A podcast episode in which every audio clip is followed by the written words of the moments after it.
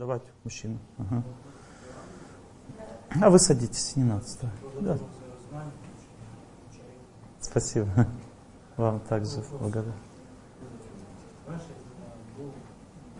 А вы садитесь, садитесь. Ага.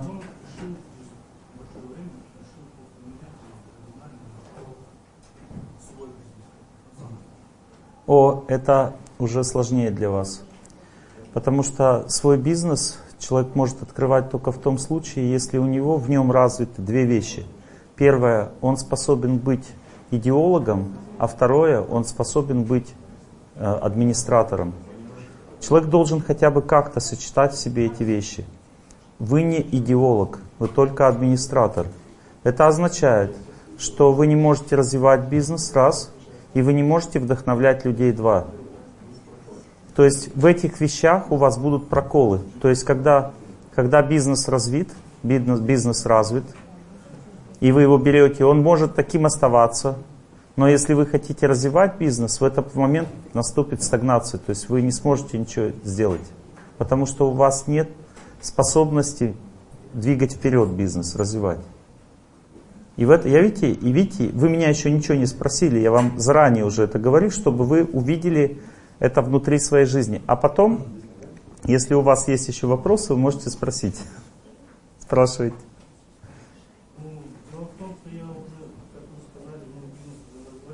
Вот видите? То есть мы, для, мы для, чего, для чего я это делаю? Чтобы вы поняли, что все закономерно. Если человек сделал ошибку, что-то не так, то дальше будет уже соответствующий результат. Да? О, это Вам надо развиваться, послушайте лекции. Вы развиваетесь внутри себя. Потерялся. Мы об этом в самом начале сегодняшнего семинара будем говорить, что есть такое понятие чувство собственного достоинства. Или внутренняя сила человека, устойчивость. Пока вы ее не обретете, вы не сможете дальше опять начать, ну, как лидер развиваться. Потому что у лидера сильнее чувство собственного достоинства должно быть, чем у всех других людей. Если оно у него слабее, чем у кого-то, то он потерял себя он теряет силу в результате. Ваше призвание сейчас стать самим собой. Вы по природе руководитель административного плана. Первое правило для вас, которое вы должны усвоить. Вам надо уважать старших, уважать тех, кто над вами, и никогда их не обманывать. Еще раз так сделайте, будете наказаны опять, вновь и вновь, пока вы не поймете, что лидер не должен так жить, просто не должен, иначе он будет страдать сам. Все, но для того, чтобы вам встать на этот путь, вы должны в себя приобрести, понимаете? Как говорят, боксер должен войти в форму. Войти в форму, это не значит мышцы накачать. Он должен чувствовать, что он способен побеждать. И тогда значит, он в форме. Но вы сейчас этого не чувствуете. Поэтому придите в себя. Это ваше предназначение сейчас. Читайте молитвы, развивайтесь как личность. И тогда все будет хорошо у вас. Потом. И очень хорошо усвойте. Очень легко обмануть и получить что-то. Трудно потом с этим жить. Нормально. Нормально жить. Ваш вопрос?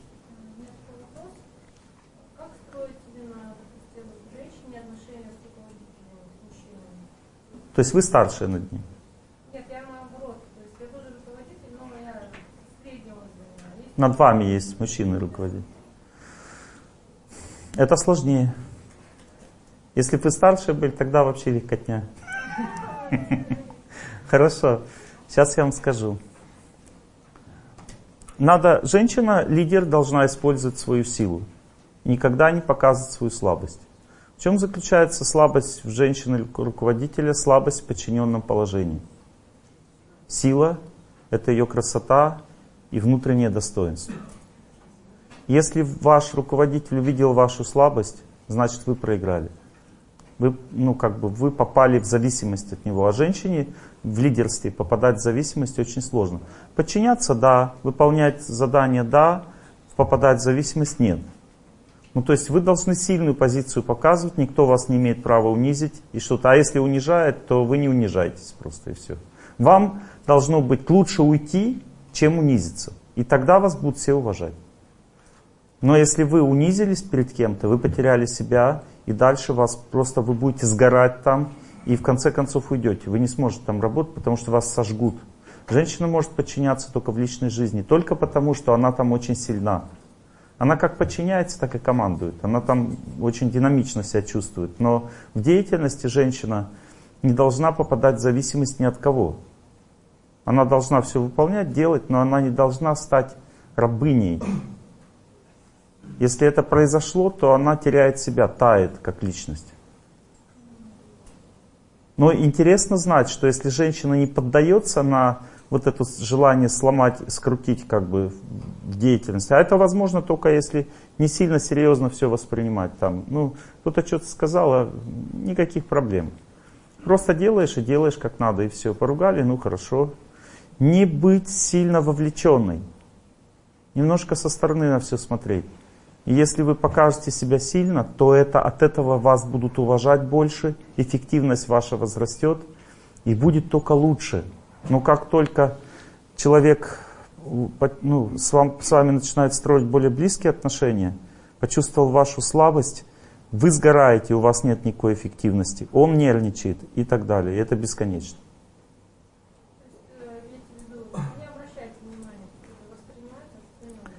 Вот смотрите, мужчине в деятельность надо сильно обращать внимание и быть очень вовлеченным, и тогда он будет ценен. Женщина ценна, когда она не вовлекается. Потому что женский разум, когда он вовлекся, он теряет силу. Мужской разум становится сильным, когда он вовлечен. Женский разум, когда вовлечена женщина, становится слабым, потому что она начинает нервничать, переживать. И ее сила анализа, возможности принимать решения тает от этого. Но если она не вовлечена, она спокойно принимает решения, все делает как надо. Спасибо вам, что пришли.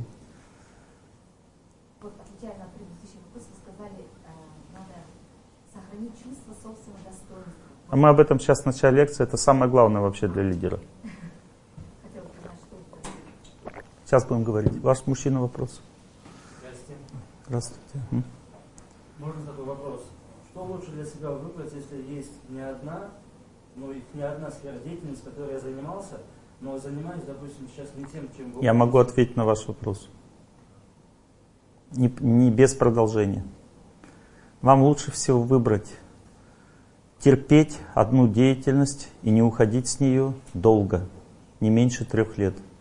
Если вы это не будете делать, вы никогда не достигнете успеха в деятельности, потому что по вашей судьбе есть одна проблема. Она заключается в том, что вы не выдерживаете отсутствие успеха. Вы с ума сходите и меняете деятельность. Или пытаетесь поменять, или делаете другое что-то параллельно. Вам нужно понять, что успех приходит всегда через развитие. Часто люди думают, что успех это что как спортлото. И его раз там, бац, и выиграл, все. Люди так думают, что деятельность так строится. Она строится через спокойное движение вперед. Успех приходит через спокойное движение вперед. А вы не можете спокойно двигаться вперед, потому что вы не знаете, что так приходит победа в деятельности. Вам нужно резко и быстро. Но так никогда не бывает, вы сгораете от этого желания. Я могу привести пример. Я как-то бегал марафон в детстве. И у меня была такая тактика. Я всех обогнал сначала, а потом прибежал последний. Потому что я сгорел. Я, вот я, у меня не было сил, я наблюдал, как меня спокойно все обгоняют.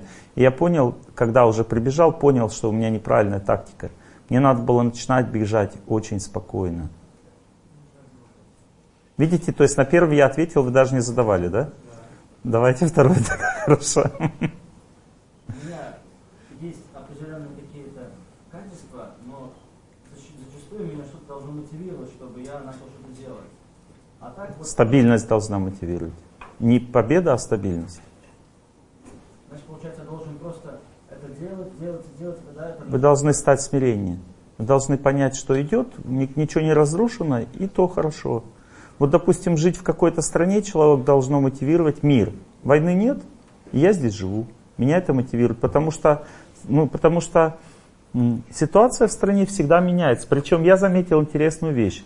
Когда в стране наступает пик как бы трудностей, в это время все куда-то мотают. А пик трудностей означает, что сейчас будет скоро уже лучше. Потому что судьба идет волнами. Теперь все умотали, а там пик развития. Вот они куда мотают? Где пик в развитии? И когда они умотали, там начинается уменьшение, спад. И они всегда попадают на спад. Вот эти люди, которые матывают куда-то, они все живут на спаде все время. Они там дошла до низа, чуть-чуть подождать и пойдет вверх. А они опять идут туда, где вверху, и опять на спад. И так вся жизнь.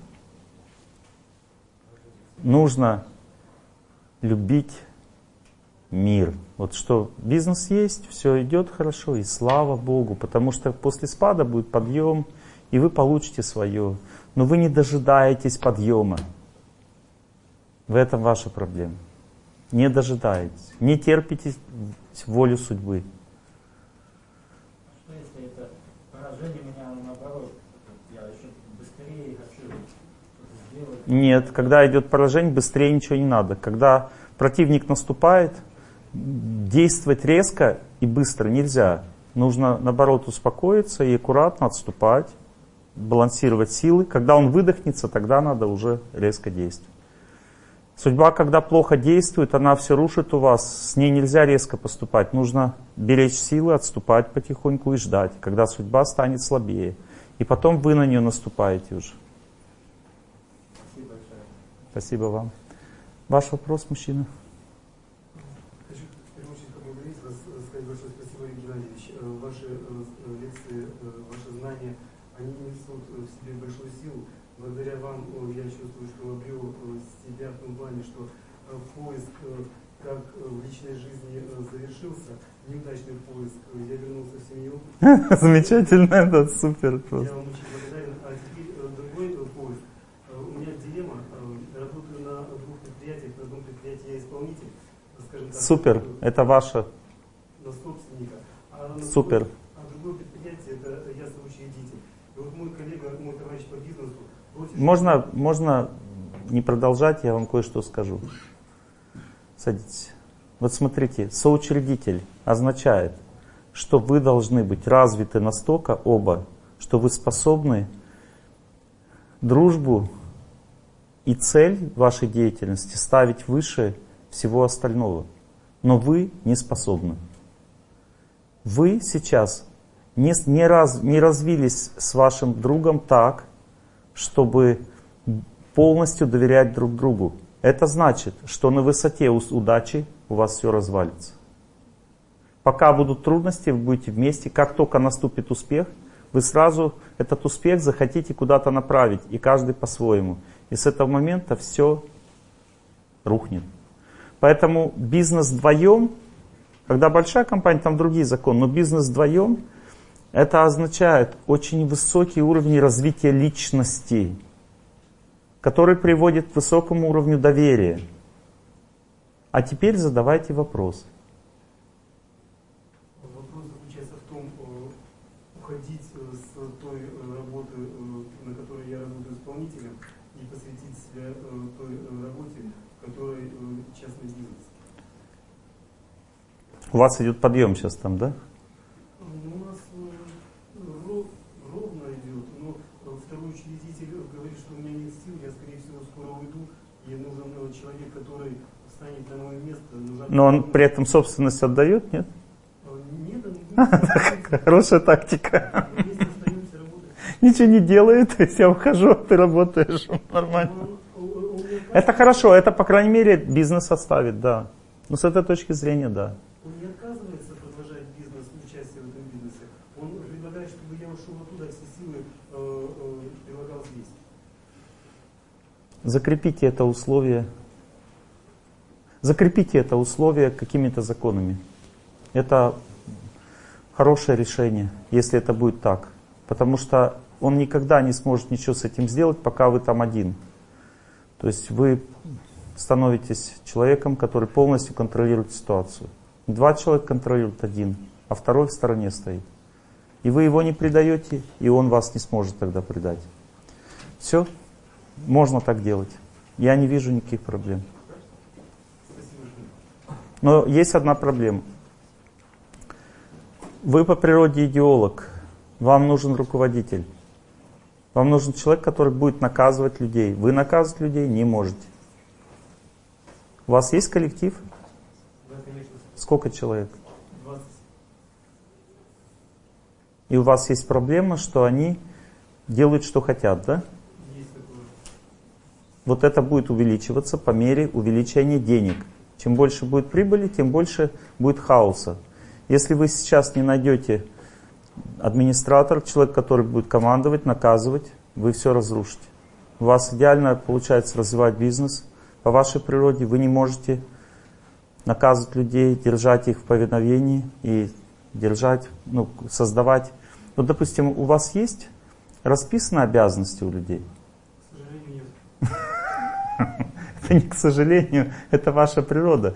Вы просто их вдохновляете действовать, и все. Потому что вы по природе не такой человек, который будет все расписывать, контролировать. У вас другая природа, поэтому вы не расписали, что вы не можете это сделать просто. Вам надо найти человека, который все распишет, поставит все по полкам, будет контролировать, наказывать. Все. Если вы этого не сделаете, ваша деятельность будет разрушена. Спасибо большое, Геннадьевич. Спасибо. Ну что, давайте лекцию тогда начнем уже. Все собрались вроде у нас. Первая тема взаимоотношения с подчиненными. Взаимоотношения означает, что я имею что-то и отношусь с чем-то. Но если я ничего не имею, тогда не будет никаких взаимоотношений. Поэтому первое правило в взаимоотношениях – это установить правильные отношения с самим собой. Есть три точки чувства собственного достоинства, только одна из них правильная, а две остальные разрушают коллектив. Первая точка называется гордость. Как это проявляется? Я, у меня не хватает сил входить в отношения с людьми, как старший. То есть я лидер, значит старший. Это значит строгий отец, потому что деловые отношения. Не просто отец, а строгий отец или строгая мать. Деловые отношения. Но если я не имею силы, то я буду не строгий отец, а злой отец. Потому что злой означает слабый. Не означает просто плохой характер, означает слабый. Чувство собственного достоинства гордо себя ведет, потому что оно не может к себе никого подпускать, у него не хватает силы. Поэтому если человек не наполняется силой, у него нет внутренней силы, то он не может просто управлять с подчиненными и строить с ним, управлять ими и строить с ними серьезные взаимоотношения, потому что он или гордый, или униженный. Потому что правильное состояние чувства собственного достоинства означает сильная позиция. Вот, допустим, я читаю лекцию, у меня, допустим, плохое здоровье. Ну, допустим. Здравствуйте. Я рад вас всех видеть. Вы будете слушать лекцию, нет? Нет. Почему? Потому что нет силы. Теперь второй вариант. Здравствуйте. Я рад вас всех видеть. Почему? Потому что я защищаюсь. Гордость означает защита, это вид защиты. Когда лектор ведет себя так или иначе, это значит, что он слаб. Точно так же лидер. Если он как бы держит такую защитную маску, или он раздавлен, то это значит, что он просто не построил отношения с самим собой. И поэтому он не может просто руководить. А если даже это какой-то день получилось, один день, то значит этот день будет неудачный в вашей жизни. Если вы в целом можете, но один день не получилось, значит этот день неудачный. Я как-то в своей жизни, будучи совсем молодым, я уже 20 лет лекции читаю, я вдруг неожиданно понял, что мне надо быть отцом для людей, а мне там каких-то 25 лет. Понимаете, и это означает, что я должен ну, относиться к ними как старше, они ждут у меня, от меня таких отношений, я молодой парень совсем. Это для меня было шоком. Но у меня не было выбора, потому что я должен был читать лекции. Когда человек становится руководителем, он должен это понять, что неважно, старший человек перед ним или младший. Руководитель это тот, кто уполномочен Богом. Если мы как бы считаем, что я сам решил руководить, это одно.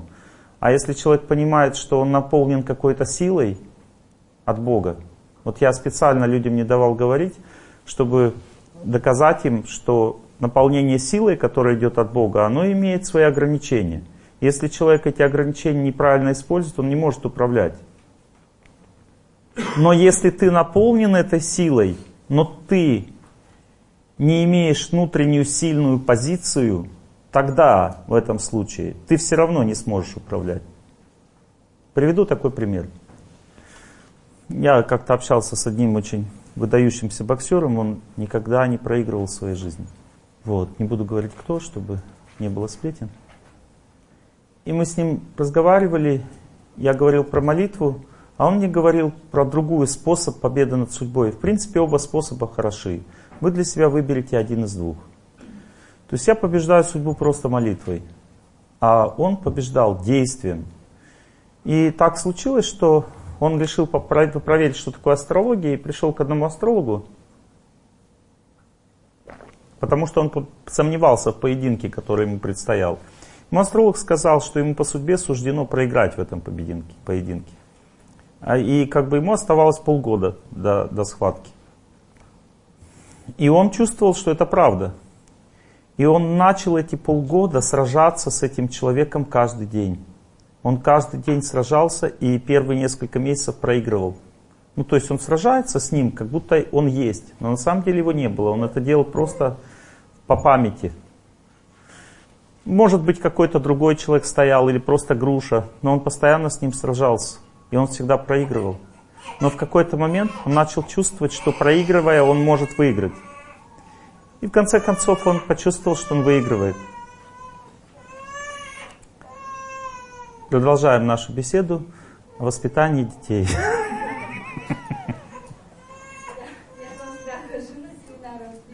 А потому что другая атмосфера, так там был другие, другая энергетика. Здесь же пришли серьезные лидеры, и он думает, куда ты меня принесла, мама? Тут дяди такие страшные. Хорошо. Итак, он почувствовал в своем сердце, что он сначала проигрывает, а потом побеждает. И его это, в принципе, устраивало уже. Он не, не, ну, решил больше не мучиться.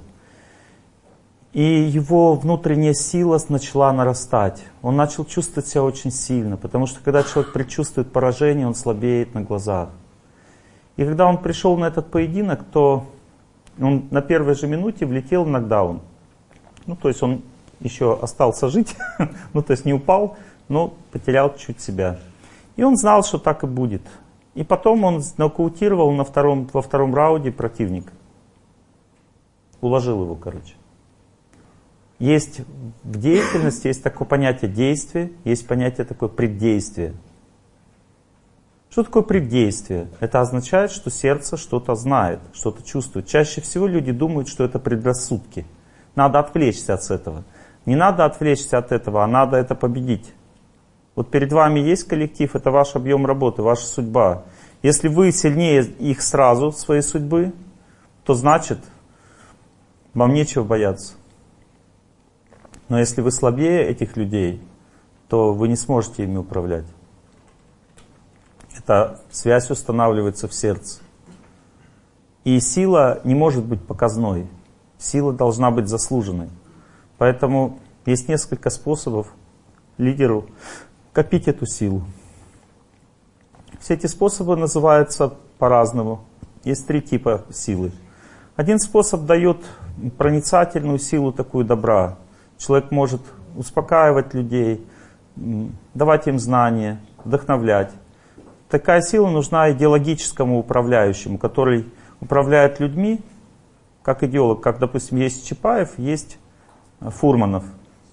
Чапаев это административный управляющий, он в атаку, а Фурманов он рассказывает, как правильно в атаку. То есть он вдохновляет людей. Это разный тип управления в целом. И если человек по природе Фурманов, то есть он идеолог, он вдохновляет людей, то он должен совершать пожертвования. Он должен кормить нищих, желать людям добра, участвовать в каких-то благотворительных делах, бабушкам помогать престарелым и так далее. То есть он должен совершать аскезу с целью получить вот эту вот энергию любви людей. Ну, то есть, если он людей любит, он назад получает эту же любовь, и это ему помогает терпеть недостатки подчиненных. Если человек по природе администратор, то его аскезой, то есть его деятельностью, наполняющей его силой, должна быть аскеза. Это может быть, допустим, какой-то спорт, или у мужчин хорошо, допустим, закаливание, или это может быть, допустим, поход в горы там, или любая физическая активность или психическая активность, закаляющая человека, делающая его сильным. Если человек административное управление делает, административное управление означает, что он контролирует деятельность людей и должен их наказывать. Его психика должна быть закаленной аскезой. В целом аскезы бывают такими. Человек или длительно движется где-то, или он неподвижно стоит. Ну, то есть статика дает силу, дает терпение человеку. Когда как дерево стоит, оно терпит. Так и человек, когда он стоит неподвижно, он получает терпение и способность терпеть людей. Особенно это хорошо для а, топ-менеджера. Самое главное качество топ-менеджера это терпение. Вот, допустим, взять, допустим, круглый стол, сидят подчиненные, они все высказывают свое мнение, эти мнения все имеют силу. Эти силы раскачивают психику прежде всего руководителя. Если руководитель имеет холодное терпение, он терпит, никто не может вывести из его из равновесия, это значит разум его способен принимать решения. Как только он вышел из равновесия, разум его не может уже принимать правильное решение, потому что он не может все взвесить. Он должен учиться взвешивать. Мы говорим с вами сейчас о чувстве собственного достоинства, силе, которая нужна человеку, чтобы устанавливать взаимоотношения с подчиненными. Если этой силы нет, нечего дальше делать. Ну, то есть, если человек должен волевую аскезу над человеком, волевое усилие совершать, допустим, хорошо ему, допустим, заниматься боевыми искусствами, но женщине не очень хорошо. Ну, потому что женщина, администратор, она действует немножко иначе. Женщина-администратор наказывает законом, а мужчина-администратор наказывает своей силой. Женщина-администратор подходит к человеку, говорит, как мать, вы знаете, у нас такие правила, и вы не должны вот этих нарушать, а из-за того, что вы их нарушили, вы уволены. И при этом не надо вообще напрягаться. И тогда она будет уважаема. Но если мужчина подошел, так сказал, вы там тятя ся ся ся и вы уволены, то это будет некрасиво. Он должен подойти и победить человека своей силой внутренней. Это не обязательно будет злая сила, добрая, но сила. И тогда человек признает. Когда человек уходит, он должен признаваться в поражении. А если он не признается, надо по-доброму его все равно отпустить. Иначе он разрушает своей психикой среду, в которой находится. Итак, самое главное что должен иметь лидер, это чувство собственного достоинства. Для всех подходит третий метод, то есть есть пожертвование, хорошо для идеологов, есть аскезы, хорошо для э, администраторов, и есть молитва, которая хорошо для всех. Что такое молитва? Я контактирую с какой-то силой, которая побеждает судьбу. Эта сила означает связь с Богом, какая-то связь с Богом. Что такое судьба? Судьба человека живет в памяти. О чем я помню? То я и делаю. И если я помню о проблемах, значит я живу в проблемах. Это моя судьба. Но если я помню о святости, о Боге, то значит я побеждаю свою судьбу, потому что судьба всегда живет в памяти и через память действует. Если я, допустим, настроился на то, чтобы побеждать судьбу, и думаю о Боге, то в это время мне становится легче. Но если я настроился на проблему, вот как я, допустим, сейчас настроюсь на проблему, что кто-то не выполняет свои обязанности, то мне становится тяжелее. А я должен настраиваться на что-то хорошее. И тогда я побеждаю судьбу. В этом заключается молитва, сила молитвы, это настрой. И самый лучший настрой при повторении чего-то происходит, потому что разум или победа над судьбой находится в звуке всегда. Когда человек звуком повторяет что-то, угу, спасибо большое. Когда человек в звуке что-то повторяет, то этот человек в это время сильно контактирует с памятью. В основном мы в звуке повторяем свои проблемы, постоянно о них думаем, говорим. Но если человек своим звуком настроился на святость, на чистоту, особенно на звук того, кто молится, и вместе с ним тоже молится, и он чувствует, что он в памяти в своей победил тот звук, который живет в его сердце и называется проблемой, то в этот момент проблема гаснет тремя этапами. Первый этап, у меня появляется спокойствие в сердце. Первый этап победы над судьбой. Второй этап, я начинаю влиять на ситуацию. Как, допустим, женщины рассказывали, муж ушел, я ему звоню, и я способна не обиженной быть на него, не злиться, не униженная, а просто с ним поговорить. Это второй этап победы над судьбой. Я могу разговаривать с источником страданий спокойно. И третий этап в источнике страданий происходят перемены, изменения. Вот эти три этапа достигаются памятью о том, что связано с Богом, и способностью забыть то, что меня выводит из равновесия. Итак, я рассказал вам три способа стать сильным, держать чувство собственного достоинства в порядке и нормально управлять. Когда я прихожу на коллектив, я прихожу в свой коллектив, я должен посмотреть свое сердце. Если в моем сердце неспокойно, я не чувствую силы, значит я не готов управлять людьми. Я просто зря трачу время. Если мое сердце спокойно, я чувствую силу, то значит я готов. Вот и все. Теперь дальше движемся. Допустим, подходит какой-то человек. Он пытается со мной поговорить, потому что он живой, и он действует в рамках моих законов, моей власти. Первое, что человек должен руководить, понять, он должен понять, что он сильнее судьбы подчиненного. Это значит, что надо ее пересилить в своем сердце раньше, чем она пересилила тебя. Если подчиненный действует неправильно, то есть он начинает хамить или вести себя эмоционально, то есть сам выходит из равновесия, его надо успокаивать, не давать ему продолжать беседу. Потому что если он выходит из равновесия, он, он также выводит из равновесия и вас. То есть вы теряете силу, и вы не можете дальше управлять ситуацией, потому что ваша сила, она на тонком плане распространяется на весь коллектив. Например, он вас вывел из равновесия, а кто-то там напортачил где-то другом месте. Почему? Потому что ваша сила уже не контролирует ситуацию. И они начинают хаотично действовать, все эти люди. Так оно все работает, вы можете проверить. Если вы вышли из равновесия, смотрите дальше, там все начнется бардак. И останется только сделать одно. Стоять, сидеть, лежать. Ну, то есть это уже директивный такой метод, когда уже, ну такой как бы шоковый, метод шоковой терапии, так сказать. Но если ты спокоен и всех держишь в спокойствии, тогда все нормально. Этому сильно помогает хорошая музыка, правильная, не расслабляющая, не вводящая в возбуждение, а музыка, которая способствует спокойному трудовому рабочему настроению. Надо проанализировать, какая у вас работа. Если, допустим, хирургическая операция идет, то вот такая музыка не пойдет. Пам-пам-пам-пам, рам-пам-пам. Идет хирургическая операция. То есть какая-то другая подойдет.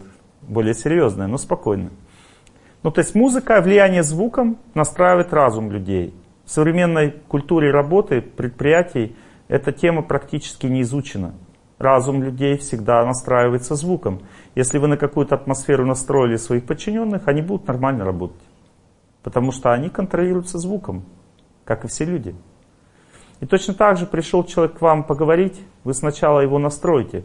Вы сначала сами ему что-то хорошее, доброе скажите, только для того, чтобы он начал говорить нормально и не портил вам жизнь.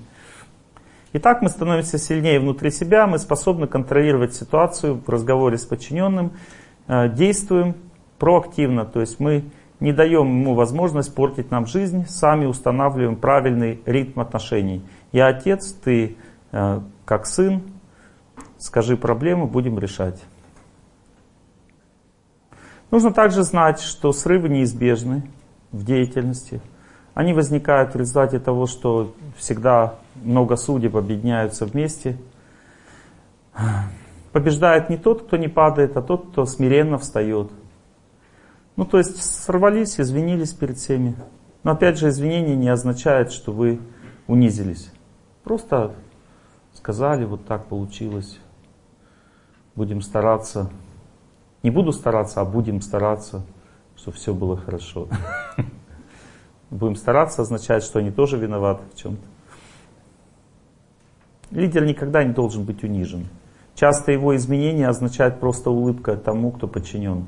Есть третья категория подчиненных.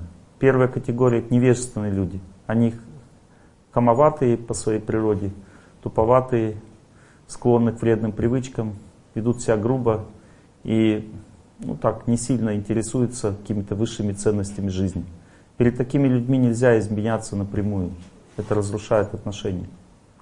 Просто достаточно показать, что все нормально.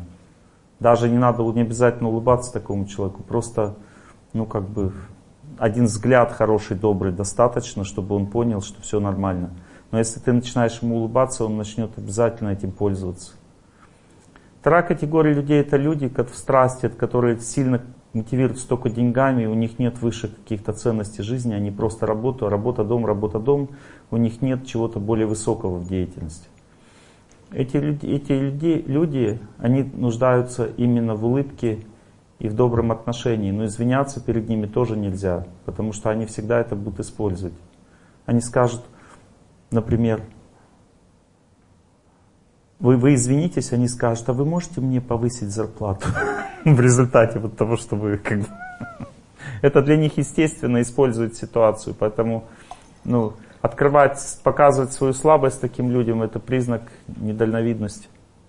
Третья категория людей – верные люди, которые мотивируются отношениями, у них есть долг, они деликатны по своей природе и склонны к высшим ценностям. Перед такими людьми хорошо извиняться напрямую.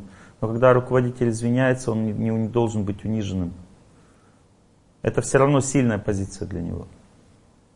Если нарушаются эти отношения, наступают трудности. Например, человек, который не получил извинения напрямую, если он такой искренний, честный и верный, он теряет энтузиазм. Если человек получил близкое извинение или вообще никакого не получил, который мотивируется деньгами, то он, если не получил ничего, то он уже не хочет в этом месте работать. А если он получил слишком много, то он начинает это использовать. Ну и так далее. Если, допустим, невежественный человек не получил извинения хотя бы просто взглядом, то он начинает создавать революцию. начинает мат-перематы пошли. Все, как бы объединяемся, чтобы свергнуть. Следующий момент. Допустим, произошло какое-то событие. Оно вывело вас из равновесия. Если вы сможете это сделать, это будет блестящий способ побеждать ситуацию на работе. Пожалуйста, никогда сразу не реагируйте. Вот событие любое произошло, неважно, вы знаете, что оно вводит из вас из равновесия. Уйдите в сторону, от вас не требуется немедленного решения. У вас есть 5, 10, 15 минут, как минимум. Выйдите из этого места, удалитесь, сядьте, молитесь или что-то еще делать, послушайте музыку там, придите в себя. Приведите свое чувство собственного достоинства в порядок. И только потом давайте обратную связь. Если вы попадались под настроение общее и сдали обратную связь, даже если она правильная, она не дает правильного посыла. Потому что вместе с информацией, руководством к действию человеку должно прийти еще вдохновение, как действовать. Если человек этого, ну, это вдохновение не передал, у него нет силы, то тогда действие будет некачественным у подчиненных. Поэтому правило таково, что никогда не нужно реагировать сразу, особенно при принятии серьезных решений. Допустим, много эмоций, все высказались, и вы, допустим, должны принимать решение сейчас, но эти эмоции вас задели. Это значит, что вы точно пострадаете и примете неправильное решение. Поэтому надо отложить принятие решения на следующий день, переспать с этим совсем, прийти в себя, равновеситься. Приведу такой пример.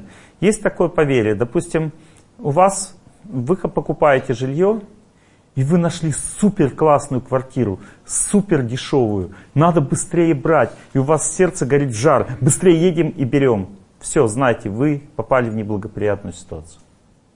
Эта ситуация подожжет вас. Сто процентов там есть какой-то подвох. Сто процентов. С другой стороны, та же самая ситуация, у вас сердце спокойно. Можно сразу взять. Если в сердце спокойно, можно сразу взять. Но если в сердце жар, значит все. Эта ситуация очень опасна. Подумайте над этим. Когда человек принимает вот в пылу этого жара решение, все, я теперь знаю решение. Все, успокойся. Скажешь на следующий день. Иначе опасность. Поднимите руку, кто не понял эту тему вот сейчас. Потому что я чувствую недоумение в глазах какое-то. Да?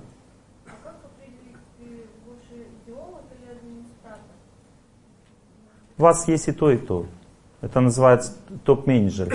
То есть, а по природе вы идеолог, но можете также административное управление делать. Вам лучше самой руководить ситуацией. Есть люди, которые сами должны руководить, в принципе, чем-то. А есть, которые должны иметь на кого-то над собой лучше. То есть разного, природа разная у людей, разного лидерства бывает природа. У вас вот ваша природа такого, лучше самой управлять ситуацией. Или, допустим, кто-то над вами есть, но он не прямое руководство осуществляет. Это ваше самое лучшее состояние для деятельности. Вот эта тема понятна, что когда жар в сердце, нельзя принимать решения. Хорошо. Можно еще один вопрос? Вот вы сейчас классифицировали э, сотрудников, скажем так, вот назовем их так. Э, Некоторые люди сейчас, которые наняли сотрудники, работники, они научились принимать определенную роль. То есть они тоже играют с вами как с руководителем. Что делать в этом? Все, кто играют, это вторая категория. Что делать в этом случае? Отыгрывать или со временем выводить их на правду?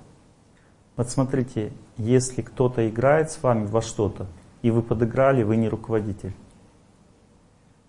Вывод на правду идет чувством собственного достоинства. Вот, допустим, вот смотри, два боксера встретились, да? Один такой тельняшки рвет, такой, а, там, типа, э, я тебя сейчас смогу победить там. А другой стоит, смотрит на него. Ну, давай сражаться будет. Кто победит? Я могу сказать, где надо нетерпение, не эмоционально. Ну, вот это и есть сила ваша внутренняя. Видите, вы сейчас мне задали вопрос. Олег Геннадьевич, у меня не хватает внутренней силы. Что мне делать? Копить.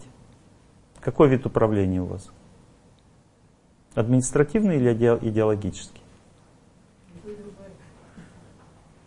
Вам не подходит и то, и другое. Вам подходит идеологический, административный вас истощает. Вы не можете наказывать людей. Поэтому найдите, найдите администратора. Найдите администратора. Найдите... Да, да, да, воспитывать, да. Очень, да, конечно, конечно. Моя хорошая. Есть Бог. А Васька слушает, да ест. Понимаете? Да, есть Бог, если мы в храме находимся. И то там, знаете, тоже надо наказывать. Есть активность, которая направлена на насущные потребности человека. Ему надо деньги, еда, то есть ему надо выжить в этом мире. И он просто мотивируется страхом и работает для того, чтобы выжить, понимаете? И поэтому, соответственно, так как он находится на таком уровне мышления, поэтому ему нужно наказание и поощрение. Понимаете? Но если человек, допустим, он совсем другим делом занят, он, допустим, строит храм, допустим, бескорыстно сам, то ему нужна другая мотивация. Надо ему сказать, давай умрем здесь, на этой стройке, и Бог нас защитит. Ура! Пошли как бы вот так вот. Вот, вы поймите, что вы просто неправильно понимаете мотивацию людей. То есть, если мотивированы деньгами, зачем говорить им о Боге? Надо их наказывать и поощрять, все. Такие правила игры. Но вы не можете наказывать, поэтому найдите себе просто подчиненного, который будет всех наказывать, и вы будете так хорошо себя чувствовать. Молодец, замечательно. Теперь надо мысли превратить в реальность.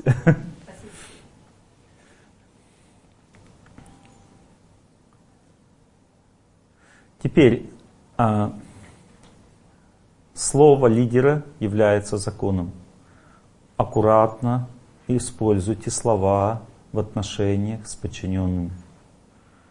Не дай Бог вам сказать, что вы наказываете кого-то. Потому что вам придется наказывать. Лучше вы уже решите наказывать и потом наказывайте. Сообщите о наказании сразу. Потому что если вы предупреждаете, что вы накажете, а не наказываете, то вы разрушаете полностью свою способность руководить. Это очень страшная ситуация, очень страшная, потому что ну, руководитель имеет как бы ну, такое как бы лидерское начало, подчиненное, это как природа, понимаете? То есть природа всегда реагирует массово на все. Вот, допустим, ты одному поблажку дал, все сразу, все уже поняли, что может быть поблажка.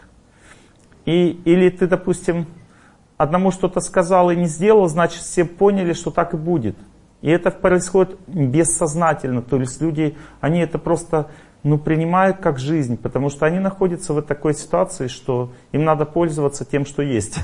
А если вот это есть, почему бы этим не воспользоваться? И вы теряете власть сразу, понимаете? Поэтому слова должны быть очень взвешены. Лучше никогда не обещать наказывать. А говорить, если ты вот это еще раз делаешь, то тогда да, тогда нормально. То есть я тебя пока не наказываю, но если еще раз, тогда да. Но если он еще раз делает, тогда у вас выхода нет. Все. Лучше наказать и потерять человека, чем сохранить человека и не, и не наказать. Потому что вы тогда теряете власть. А это еще хуже. Или накажите поменьше. Ну что-то сделайте с ним, если вы обещали. Иначе все будет разруха. Не нужно выбирать обидное наказание. Наказание должно быть справедливым. И лучше всего, чтобы оно было прописано в законе. Иногда бывают наказания, не прописанные в законе. Такие наказания тоже надо обговаривать. Часто в коллективах не обговаривается одна вещь, и это очень опасно.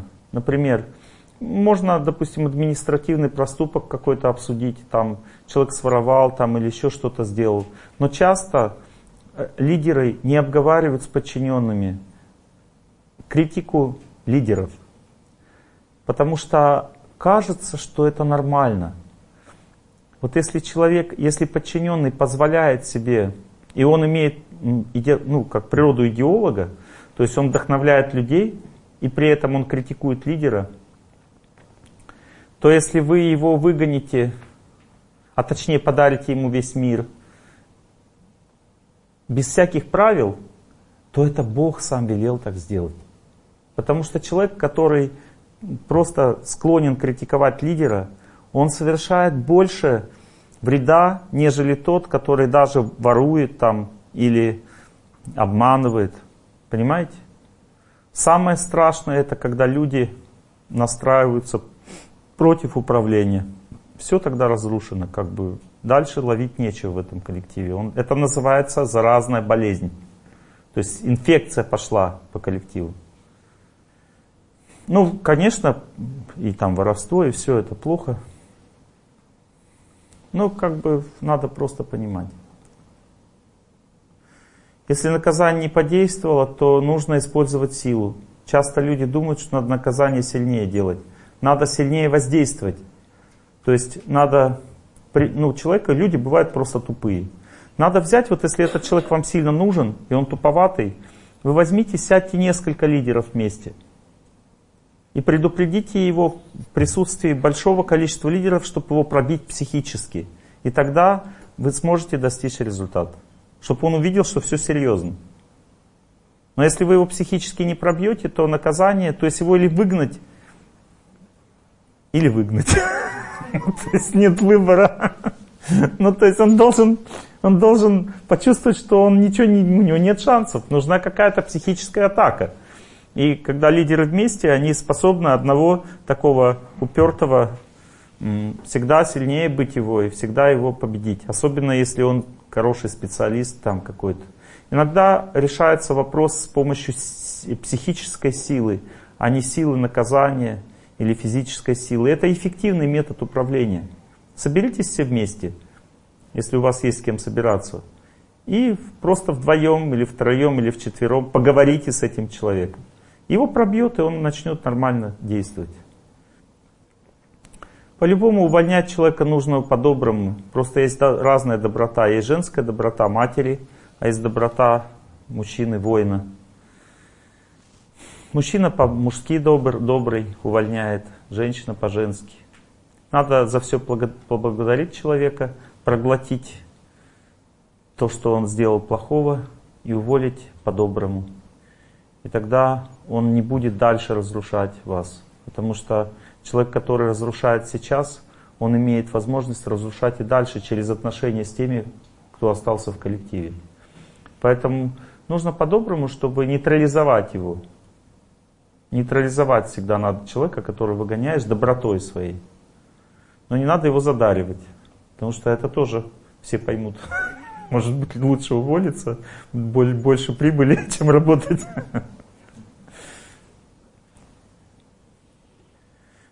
Следующая тема – отбор сотрудников и правильное мотивирование. Сотрудники – это деловая семья, где есть старший и младший. Также сотрудники – это соратники, которые идут к какой-то цели. Если нет цели, нет семьи, то значит управления тоже нет. Потому что есть две, два, две мотивации управления. Мотивация страхом или наказанием никогда не отменяется. Но когда она становится основной, тогда человеку управлять очень сложно. А, следующая мотивация это отношения. Эти отношения создаются с помощью образования. Например, если у вас подчиненные, которые уважают старших, то вам очень легко управлять. А, а надо сначала они поняли, чтобы они поняли, потому что есть старшие. Вот, допустим, в моем коллективе, когда мы создали коллектив, люди несколько лет понимали, что есть старшие. Им надо было доказать поведением старших, что они старшие. Потому что они своим поведением вели себя так, как младший бы не смог себя повести. И они тогда в результате принимали это, что есть старшие.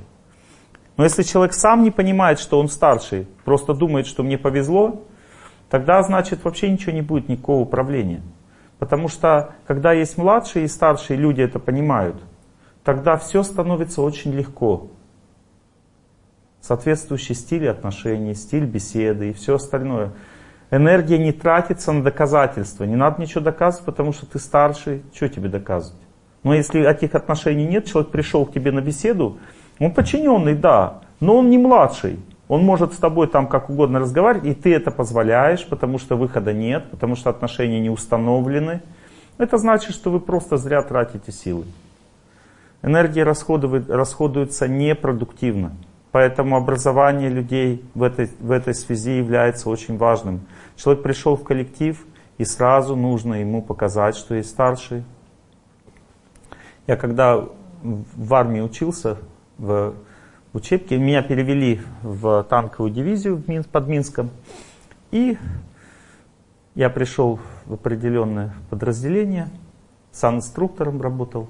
И там старший прапорщик, он сел со мной играть в шашки, чтобы доказать, что он старший. Но это была неправильная тактика, потому что я ему пять раз выиграл. Я просто не понимал, что происходит. Я думал, а все собрались, главное, вся рота собралась. Ну, что такое? Но я был просто неопытный. Я взял его пять раз выиграл, и все, все полтора года он меня мучил потом, как не знаю кого. Ну, то есть, а, ему надо было как-то по-другому мне доказать, что он старший. Но он хотел выиграть меня и показать, что теперь ты должен меня слушаться. Я не знал об этом, я бы, конечно, ему проиграл. Я думал, что мы просто играем в шашки. Это была не просто игра в шашки. Но я сейчас про образование. Кто старший, кто младший. Что когда человек входит в коллектив, нужен какой-то метод, какой-то естественный метод, в котором человек поймет, что есть старший, здесь есть младший. Вот если он в коллективе уже это создан, человек естественно это принимает. А если он не принимает, вот смотрите, вы взяли суперспециалиста. Он заходит в коллектив и не понимает, что есть старший. Не надо его оставлять. Это как втулка такая хорошая, но она в резьбу не входит. Она взрывает резьбу, а такая классная, фирменная. Не надо ее оставлять, надо выкинуть и найти, которая входит в резьбу, пускай не фирменная. Вот, иначе все разрушится. Следующее очень важно знать, что если у вас уже есть какая-то цель вашей деятельности, допустим, цель это не только зарабатывание денег. Скорее, зарабатывание денег это не цель. Это естественно, как бы понятно, что если есть деятельность, все зарабатывают деньги. Но если человек приходит и у вас, допустим, вы пытаетесь деньги собрать на строительство храма, или какие-то еще добрые дела делаете, или сама деятельность сама по себе добрая, человеку надо обязательно сказать, что мы для этого все здесь работаем. И если вы увидите в его глазах блеск, что он вдохновился этим, значит этот человек вам будет легок в работе. Это значит, что у него особый тип разума, мы об этом будем говорить. Но если он ничем не вдохновился, он просто «да, да, отлично», то, может быть, его и надо взять, но никогда не, на него не надо делать ставки. Потому что этот человек, он вдохновляется примитивными вещами. Знаете, как есть, допустим, кошки, вот ее покормила, она хорошая, не покормила, она орет. А есть люди. А люди, они и голодные не будут орать, если они понимают зачем. Понимаете, люди часто бывают как кошки или как люди, надо разобраться – какова природа человека. Если его природа просто мотивироваться страхом, давайте деньги, работаю, не даете, не работаю, то это тоже может быть хорошо на каком-то уровне. Но если говорить о создании команды, такие люди там только мешать будут. И это уже, это уже следующая тема. Давайте немножко поговорим о ней. Вот смотрите, люди всегда делятся на две категории – Одни из них вкладывают силу в специальность, и они выглядят как крутые специалисты. Вот давайте возьмем этого человека. Он крутой специалист, он знает себе цену, он требует много денег, он отрабатывает эти деньги, он незаменимый человек, он независимый человек также. Он работает только потому, что ему платят. Без него ничего не сделаешь. Это ваша неудача, иметь такого человека в своем коллективе. Второй вариант человека. Он не такой сильный специалист, но он способный. Он мотивируется вами, он верный человек. Верный человек, раз. Мотивируется вашей целью в жизни, два.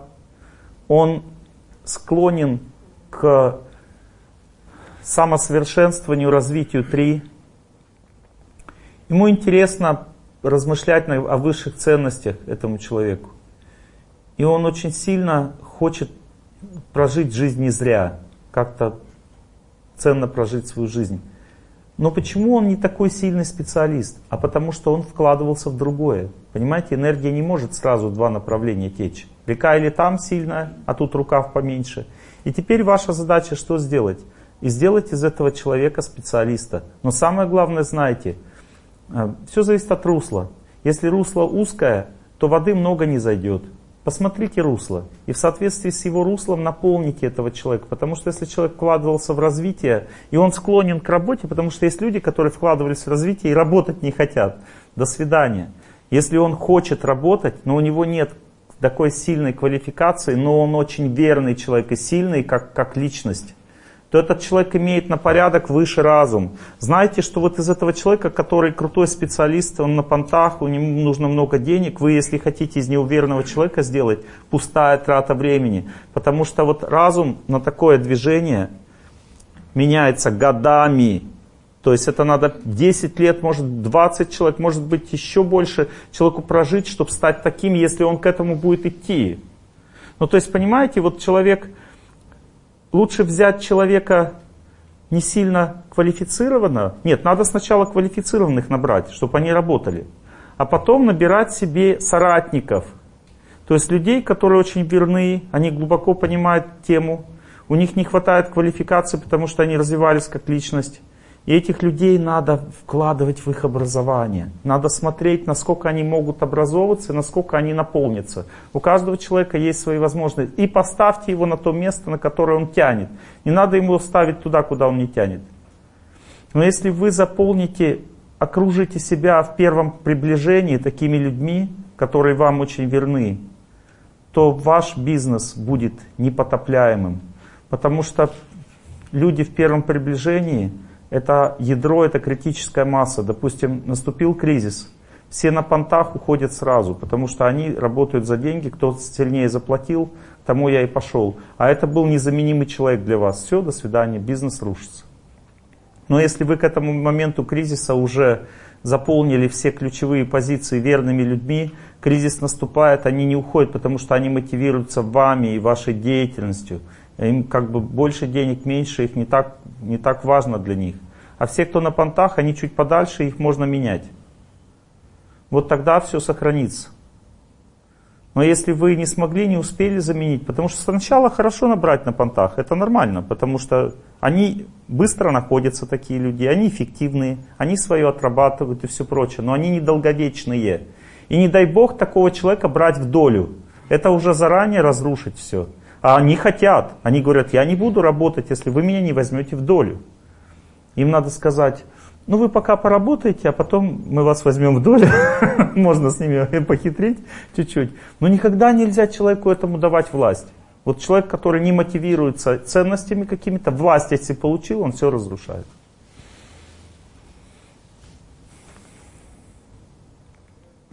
Как, как количество работающих людей в компании влияет на судьбу руководителя? Вот смотрите, интересно, как люди делают бизнес. Сначала они берут деньги на бизнес. То, что никогда не надо делать вообще. Потом дальше они набирают людей на этот бизнес. То, что никогда не надо делать вообще. И только потом они начинают действовать. Вот как надо вообще все делать? Надо сначала проверить, как работает судьба. Первое, что надо сделать, надо понять, ко мне притягиваются вообще нужные люди для этой деятельности. Потому что, о, у меня есть идея, что делать. Замечательно. Идея это твоя фантазия. Теперь ты посмотри, как действует жизнь. Вот начни это делать без всяких денег. Тебе люди притягиваются. Ну хорошо, у тебя, допустим, есть деньги на, на ядро. И смотри, вот ищи этих людей. Люди притянулись. Теперь тебе надо на малом отработать эту схему, эту деятельность. Потому что во всем есть очень глубокие тонкости, которые никто сразу не видит. Ты должен сначала эти тонкости узнать. И ты начинаешь действовать на малой схеме, пытаешься что-то делать, но вообще никакой прибыли не, ну, как бы и вкладывай тогда в эту деятельность, просто отрабатывая схему. Ты хочешь вкладывать? Вкладывай.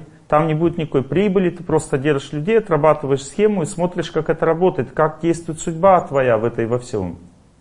Если ты получил супер людей, если у тебя есть ядро, если у тебя есть идея, если ты чувствуешь, что люди притягиваются хорошие, потому что это и есть твоя судьба, твоя внутренняя сила. Часто люди думают, ко мне плохие люди притягиваются, потому что им не везет. Здесь нет понятия везет или не везет. Есть понятие вид магнита. Лидер это магнит. Вот кого он магнитит, такой он лидер. Если он магнитит не тех людей, тогда не надо большой коллектив набирать. Тебе, ты с ума сойдешь. Намагнить сначала, посмотри, что получилось, а потом уже бери кредит на это, на то, что имеешь. Но если ты взял сначала кредит, потом взял, набрал людей, что происходит дальше?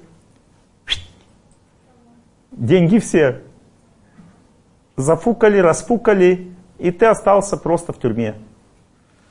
В худшем случае, а в лучшем без штанов.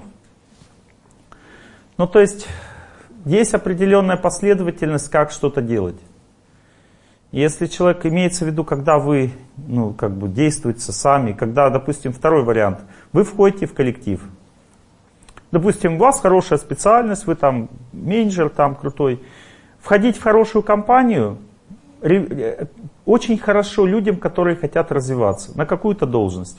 Там ты все узнаешь, какая люди часто думают, да не хочу ни в какую компанию, хочу свой бизнес. Да какой свой бизнес?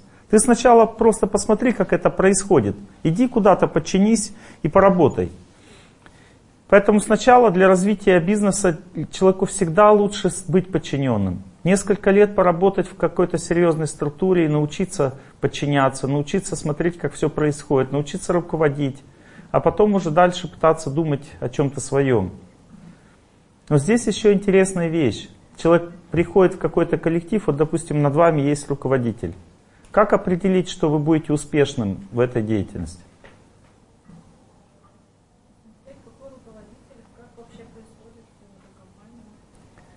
Посмотреть, тяну ли я отношения с этим руководителем, способен ли я выдержать характер этого человека. Вот на что надо посмотреть. Если ты это не посмотрел вначале, Тебе потом всю жизнь на это придется смотреть. И больше ни на что. Потому что все силы у тебя туда уйдут.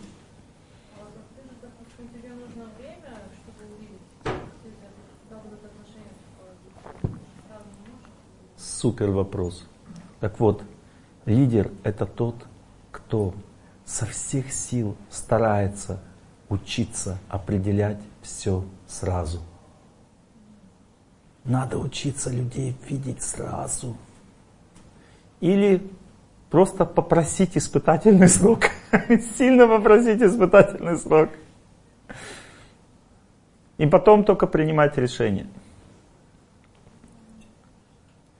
Человек, который не способен уважать своего руководителя, никогда не будет эффективным, никогда не будет развиваться и никогда не принесет никакой пользы. Потому что вся сила его уйдет на отношения с руководителем, он будет не спать ночами, мучиться и в конце концов погибнет смертью храбрым. Но никогда ничего не поменяется, потому что все будет так же. Или у тебя есть сила, у тебя нет силы. Но иногда человек совершает рывок в развитии себя как личности. Он способен уважать человека, несмотря на его недостатки. И тогда тот человек тоже начинает его уважать, и так меняются отношения. Это очень круто, если человек может так делать. У каждого человека есть хорошее. Если человек склонен больше показывать плохое, а ты больше видишь в нем хорошее, он все равно с тобой будет себя вести хорошо. И ты тогда будешь развиваться в этом коллективе. Как количество работающих людей в компании влияет на судьбу руководителя? Как женщина сказала, у меня, говорит, что-то бардак. Это значит, слишком много людей работает. Ну, то есть, или, допустим, что-то у нас нет развития, это значит слишком мало. Ну, то есть надо понять, что люди оттягивают силы, и должно быть ни бардака, ни отсутствие развития. Должна быть вот эта середина, она достигается опять же вложением в людей. А вкладывать людей нужно двумя способами. А два способа редко у кого бывает. Один способ это держать их в строгости, а второй способ это их вдохновлять. Правило номер один. Один и тот же человек не может держать людей в строгости и вдохновлять их одновременно. Или может с большим, с большим трудом. Потому что тот, кто вдохновляет, он имеет одну, один образ, это один образ для человека. А тот, кто держит строгости, другой образ. И эти два человека должны всегда друг друга поддерживать, потому что хочется же сказать, да он как бы плохой, а я хороший, люби меня. Если два эти человека, два вот эти типа руководителей всегда друг друга перед людьми поддерживают, коллектив становится очень сильным. Но если есть только те, которые наказывают, тогда коллектив становится угрюмым. Заходишь в этот коллектив, все такие печальные. Они работают, все, но у них нет сил. Вот. Второй вариант. Есть вдохновляющая сила, но нет строгой силы. Все такие счастливые, радостные, ничего не делают вообще, работы нет, там бардак полный, короче, брак кругом. А все вдохновлены, все счастливы. Должно быть и то, и это одновременно. Давайте, я чувствую, вы уже хотите переваривать, потому что иногда человек сначала ест, а потом переваривает. Переваривать означает общаться. Ваш вопрос такой. Все-таки бывают такие лидеры, которые совмещают в себе два качества, держательности и вдохновлять? Топ-лидеры, топ-менеджеры. Топ-менеджеры, второй вопрос. да? А, про тех э, людей, сотрудников, которые уже становятся в результате совмещения как бы, каких-то там нескольких направлений, он становится гибридом уже. То есть, а, ну, топ-менеджеры говорят, что это неэффективно. А я считаю, что можно. Ну, то есть, то есть, вот как вы говорите, а, выращивать своего человека, который а, тебе верит и который, в принципе, тоже заинтересован расти, развиваться в нескольких направлениях. Все зависит от развития деятельности. Если, допустим, у человека магазин свой, то он там и руководитель, и счетовод. Там, это потому что маленький магазин. А если у него целая сеть магазинов, то эффективнее каждого человека специализировать строго по его природе. Тогда будет больше отдачи. Но иногда это просто невозможно. В силу величины предприятия.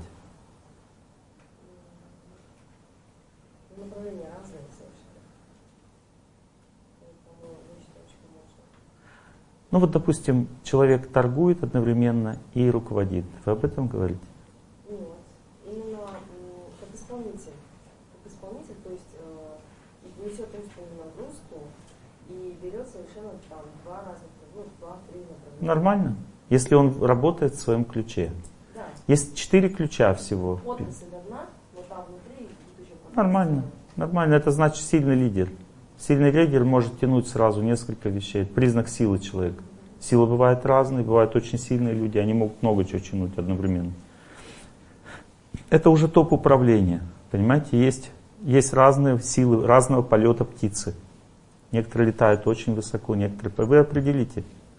Если человек топ-управленец, он не должен мелочами заниматься.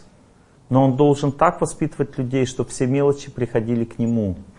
Если он не занимается мелочами и мелочи к нему не приходят, значит это неправильно. Он не тянет, значит, такое управление. Ну, то есть он не должен заниматься мелочами, у него много кто занимается, но он должен знать все мелочи, все, что происходит, чтобы контролировать ситуацию. И это он сам, не то, что они, они плохие, они мне не сказали. Это значит, ты плохой. Ты как бы сам не смог взять эту информацию. То есть неправильно поставил управление. Такие люди бывают, но человек, допустим, который держит власть в руках, он не может заниматься сделками. Он, ну то есть, это разные совершенно как бы, разная природа. Человек, который преподаватель, не может руководить. Тот, кто наказывает, не может вдохновлять. Есть разные стихии, как бы, в которые нельзя объединять. Как определить правильно работу природу человека, чтобы правильно его поставить на Только испытательный срок. Но сначала нужно поговорить с ним. И, допустим, идеолог, он очень вдохновлен. Вот, допустим, как определить лидера? Он кем-то уже должен управлять. Вот, допустим, человек говорит, я очень хороший руководитель, его спрашивают, а где ты руководил? Он говорит, нигде. А сколько тебе лет? 30. До свидания. То есть, если ему 30 лет, он где-то уже руководил, иначе он не руководитель. Если он руководитель, хорошо. Как он себя ведет? Давайте посмотрим. А, управленец, который должен просто ну, как бы контролировать ситуацию. Как он выглядит? Обычно лицо квадратное, очень крепкий такой, крепкое тело, взгляд спокойный, строгий слова конкретные, четкие. А, сначала думает, потом говорит. Вот. Ведет себя очень спокойно, уравновешенно, внимательно, за всем следит, не проявляет лишних эмоций. Лидер – идеолог по природе. Говорит вдохновенно. Всегда как бы пытается доказать свою правоту. как бы. ну, то есть ведет себя очень легкое внутреннее такое состояние. Всегда на подъеме говорить не так, ну, говорить больше, чем положено, но по делу и так далее. То есть, ну, они разные просто, Но эти люди. он же не очень хороший администратор. Он вообще не администратор. Идеолог нужен для развития бизнеса. Вот есть такие люди, которые могут просто из, из мыльного пузыря сделать деньги. Вот это идеологи. То есть он знает точно, куда развивать, как, и он может вдохновлять людей. Но, это, но если их делить, то это разные люди. Есть идеологи процессов, а есть идеологи людей. Есть администраторы процессов, а есть администраторы людей. Если у идеологов, идеологов идеолог процессов выше стоит, чем идеолог, э, идеолог людей стоит выше, чем идеолог процессов, то наоборот, администратор процессов стоит выше, чем администратор людей. Тот, кто администрирует людей, он вот маленький коллектив его поставил, там управляет. А если он как бы процессы, ну, администрирование, это уже ну, много-много ну, всяких систем, и он везде смотрит, там поправляет все. А, и, а идеолог процессов это просто там сидит и там всякие рисунки, фантики, там, ну там что-то рисует красивое, чтобы это влияло. А идеолог людей это уже... Да, а идеолог людей, это с людьми надо уже общаться, это более серьезно. Да, еще ваш вопрос сзади.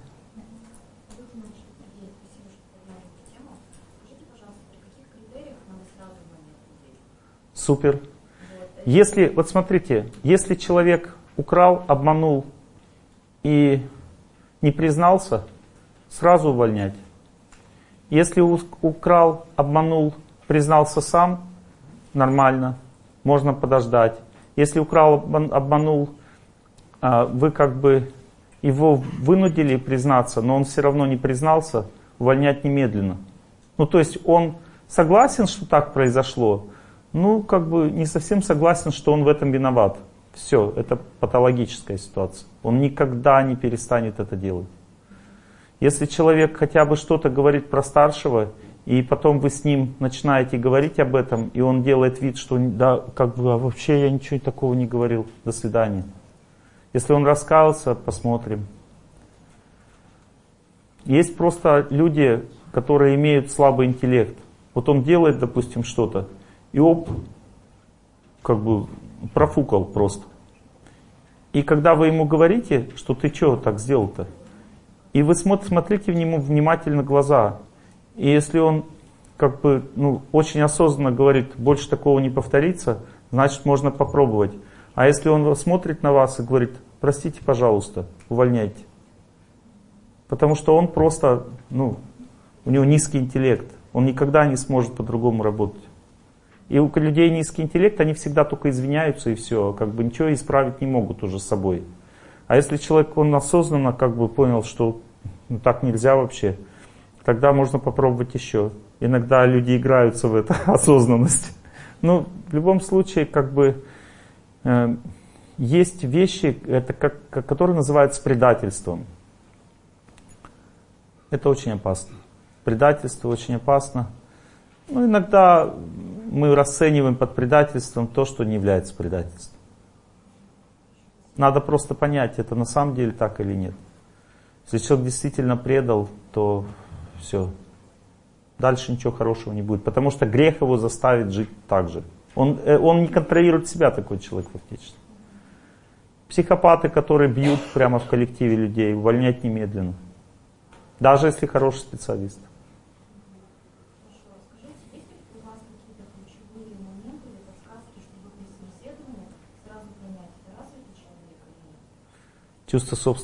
есть Садитесь сюда поближе ко мне. Да. Сейчас все поймете. Какая специальность? На что берем? туризм. Туризм. Я должен что делать-то? Обзванивать людей, что ли? Да, вы менеджер по продаже. Ага. Знаете, у меня очень хорошее образование, менеджера по продажам, хороший опыт. Возьмите меня. Много. 10 лет. А есть ли потенциально у вас клиенты? Да, у меня много всего. А в средний план сколько вы делали по продажам? Нет смысла дальше говорить.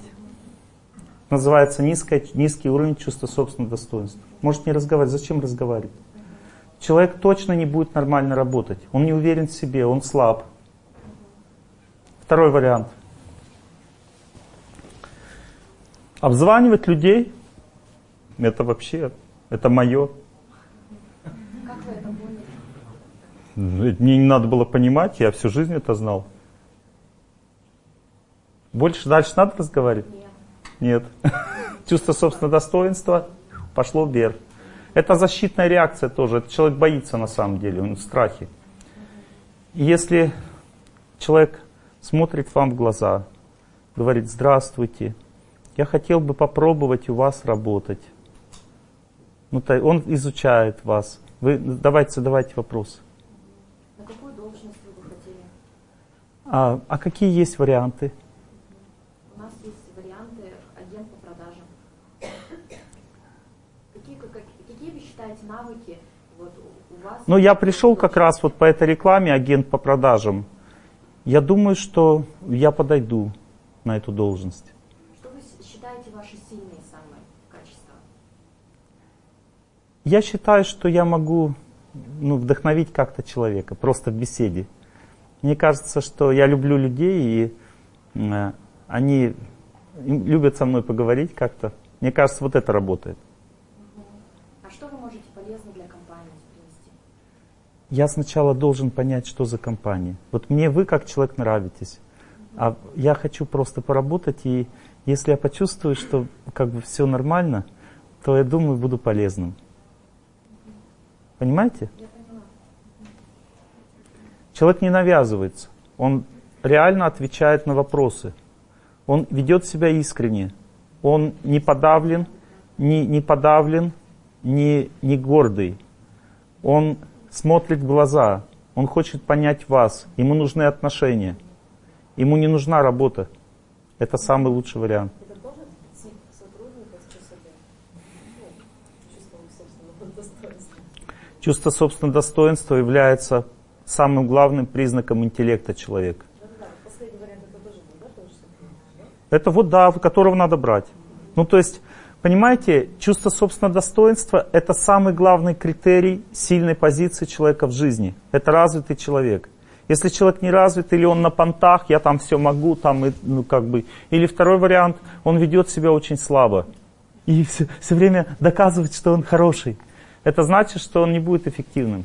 Вот этот, который доказывает, что он хороший, он, он сначала влепится в деятельность, как лепешка раз, разобьется и потом сдохнет и сам уйдет. Или вы, вам придется его выгнать. А тот, который на понтах, он с самого начала будет создавать фейерверк деятельности, а де- делать ничего не будет. Он просто будет понты кидать и доказывать, что он крутой, как бы его надо оставить, и чтобы ему зарплату все время повышали. Все нормально? Да, да, пожалуйста, конечно. Да. Можно спросить? Да. А вот сказали, учиться людей видеть сразу. Какие методики есть, если в двух словах? Вот методика, мы сейчас вот раз- расписали прям три типа людей. Вы, вы сейчас точно, вот они все, вот все люди этих трех типов, все. Вот это методика. И второе, можно ли брать людей, которые вот уволились, например, через год или через два захотели обратно на работу, А вопрос, почему они уволились? повторно, А причина какая? Почему они уволились? там, по состоянию, например, семьи там, или э, там. Нет, если человек по состоянию семьи, нормально. первое, второе, там, по, ну, там, Вот смотри. не где, ну, потом осознал, например. Все, до свидания. До свидания. Серьезно. Поймите, что, еще раз повторяю, давайте вернемся назад. Смотрите, человек, который мотивируется только деньгами, что бы он ни осознал, его разум слаб, он никогда не изменится. Смотря куда вы его будете брать. Если ему хлеб развозить надо, ну ради Бога, взяли, пусть разводит. А если вы хотите его взять на управление, то этот человек никогда вам не поможет. Если человек ушел, потому что у него была тяжелая ситуация в жизни, и он просто даже еще пообещал, возьмите меня потом, я должен справиться со своими делами. Да ради Бога надо брать. Он как бы разгребся со своим, пришел назад. Так это нормально. А если человек просто ушел, потому что его переманили, так его опять переманят. Он никогда не сможет измениться, этот человек, никогда в жизни. Или очень-очень не скоро. Зачем вам это ждать? Нет, маловероятно. Вот мой опыт показывает, что даже если они слушают мои лекции, они все равно не способны мотивироваться чем-то другим на работе. Они, в они могут там молитвы читать, в храм ходить, но когда работать начинают люди, они все равно мотивируются только деньгами. Потому что тип интеллекта поменять крайне сложно. Понимаете, мотивация более высокими вещами – это просто более высокий тип интеллекта. И таких людей надо замечать и выискивать. Приведу вам пример. Извините, что я сейчас не спрашиваю. Я просто хочу этот пример привести, он очень важен. У меня есть один знакомый, он такой, знаете, изобретатель. Он взял, сделал следующее. Он набрал коллектив. Ну, понятно, сначала все на понтах, там все собралась серьезная команда, начали работать. И он потом начал 15 минут перед началом, я вам это не советую, это не скрытая реклама. Я просто вам рассказываю метод, который дает возможность определить стратегию развития коллектива, крутую стратегию. Он 15 минут перед началом работы сажал на мои лекции людей, послушать лекцию о работе по, по этой теме. И смотри, он не, не всех сажал, он сажал только менеджеров. И смотрел им в глаза. Вот он садился так, чтобы видеть их глаза, когда они слушают лекцию. Некоторые из них подходили к нему, говорили, а можно еще взять? Но он им не раскрывался, зачем он это делает. Он говорил это для общего, а он говорил для вдохновения во время работы. Вот так он говорил. Вот. И он смотрел в глаза. Среди них один, там было несколько, там достаточно человек. Один или два начали серьезно этим интересоваться, изучать. Несколько просто интересно было, но они сильно увлекались. Остальные просто тупой взгляд абсолютно. Вот эти тупой взгляд, до свидания. Это означает, эти люди никогда не разовьются. Они никогда не, не будут вам э, верны и помощниками. То есть эти люди просто имеют более низкий интеллект. Они не способны вдохновляться ничем, кроме страха и деньгами.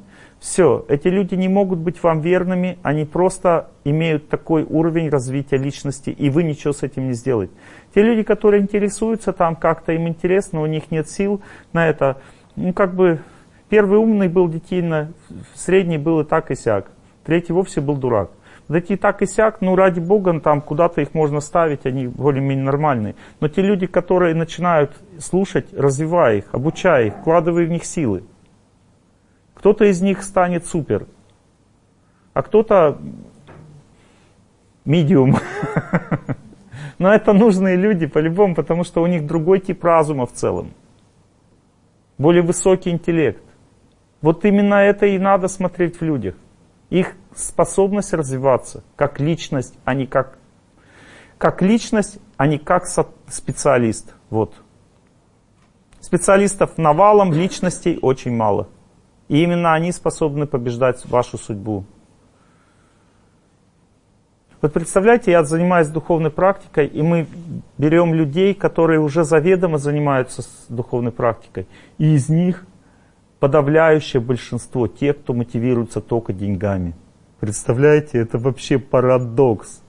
Вот это означает, что просто людей, которые действительно так сильно развиты, в целом в этом мире очень мало. Если вы себе таких будете находить, это будет супер.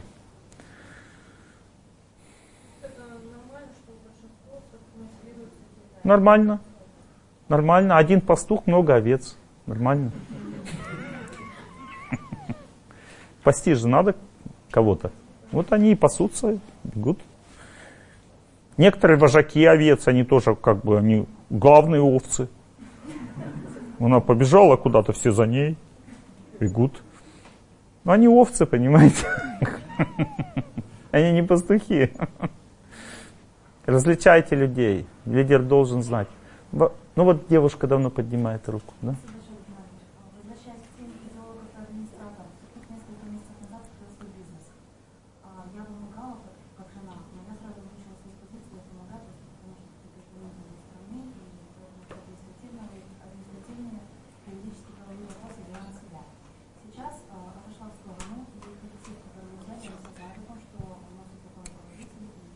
А вы можете носить микрофончик? Да, могу подавать. Или кто-то еще? Потому что девушка, не часто девушки говорят громко. Раз, ага. Давайте, я, к сожалению, не все расслышал. И люди тоже не все расслышали. Ну, кто-то может погромче, может сначала... Да, вот, молодец.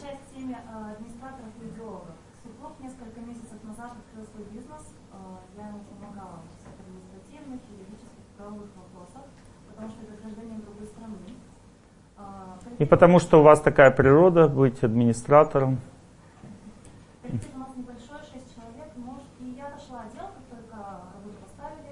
Ну и все, и дальше никто уже ими не руководит. Потому что он не руководитель по природе. Нужно администратора. Нужен администратор, он у вас не администратор. Все. Он идеолог. Причем даже не идеолог не людей, а процессов. То есть он там может... Он... А люди, ну пускай сами работают. Что?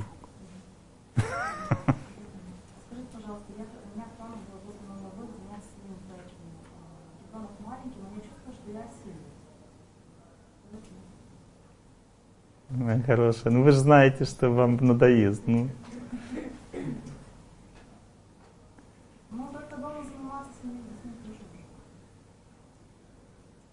Вот это уже другое дело. Поэтому лучше всего помогать мужу. пришла, помогла ему, все сделала и ушла.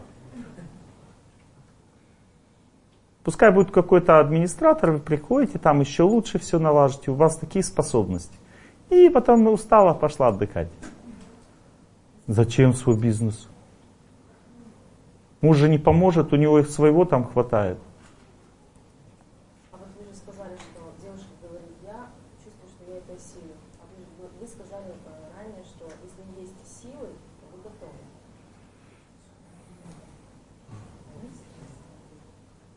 А я, я ее проверил. Вот, допустим, если бы я вам сказал, что вы бросите, вы посмотрели на меня и сказали, я брошу. Она так не сказала. Она посмотрела на меня и согласилась мысленно со мной. Я прощупываю людей, смотрю. Ваш вопрос, мужчина. Спасибо за ваше знание. А вы садитесь. А, Вопрос. Я слышал такую теорию, что когда человек приходит на эту землю, то количество денег уже определено, которое он... Нет, неправильная теория. Неправильно? Нет. Когда человек приходит на эту землю, количество денег определено. Но есть еще наша внутренняя сила. Это называется свобода выбора. Когда человек вкладывает силу не в то, чтобы зарабатывать деньги, вот в этом направлении количество денег определено, а в то, чтобы делать добрые дела, в том, чтобы какую-то миссию на себя взять в жизни. И чем выше миссия, чем больше он для Бога де- делает, тем больше получается незапланированных денег. Же же свой. Тогда, значит, все сколько определено. Шкурный интерес, вот сколько положено, столько будет. А если есть миссия, тогда дополнительный бонус.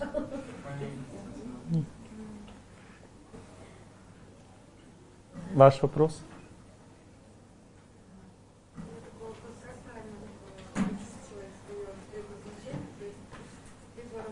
Есть мужчина и женщина. Что, начинаем тему предназначения? Нет, я имею в виду, вот, допустим, женщина, если у нее есть маленькие дети, да, либо больше уделять внимание детям, их развитию, да, воспитанию. Я хотел поговорить на... Вот, вот смотрите, я когда рассказываю про геометрию треугольников, а вы за- за- спрашиваете меня про законы умножения, а я их еще не разбирал. Мне разбирать другую тему? Я хотела бы об этой теме. Или мы заканчиваем, мы закончили эту. более эффективны?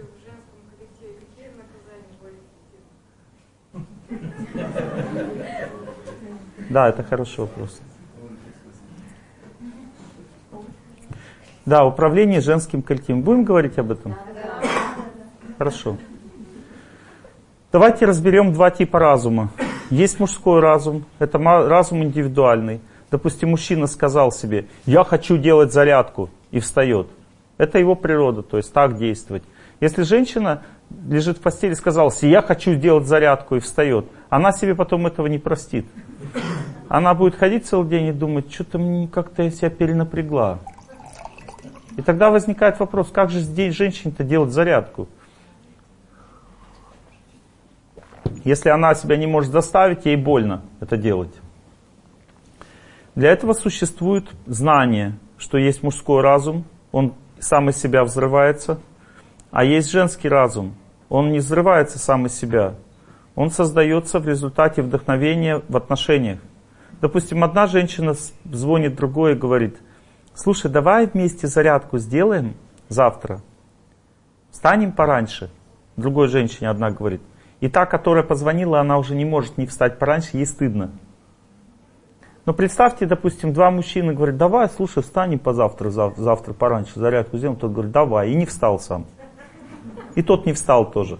Потому что это не мужской способ. А как мужчина должен сделать? Он должен сказать, я завтра встану на зарядку, а ты встанешь? Тот скажет, и я встану. Тогда правильно. Для мужчин тогда правильно. Понимаете? Но если он говорит, давай встанем вместе, давай, и все, и до свидания. А женщина, здравствуй. А если женщина скажет, я встану, а ты встанешь, она скажет, а я не встану. Потому что женщина не любит никакого насилия. Ей не нравится такой способ. Запомнили, есть два типа разума. Женский разум всегда соткан из отношений. Женщина, когда в отношениях крепнет, она способна огромной силой обладать. То есть нет слабее разума, нет сильнее. Просто один разум взрывается из себя, а другой из общей силы. Женская энергия создает настроение везде. Допустим, взять в дом какой-то зайти, там мужчины даже не пахнет. Там только женская энергия. Везде и всегда. Мужчина там просто отдыхает. Вот. Флажков же нет на, на, на, на, этих, на обоих, да? Флажков, там, этих, гербов.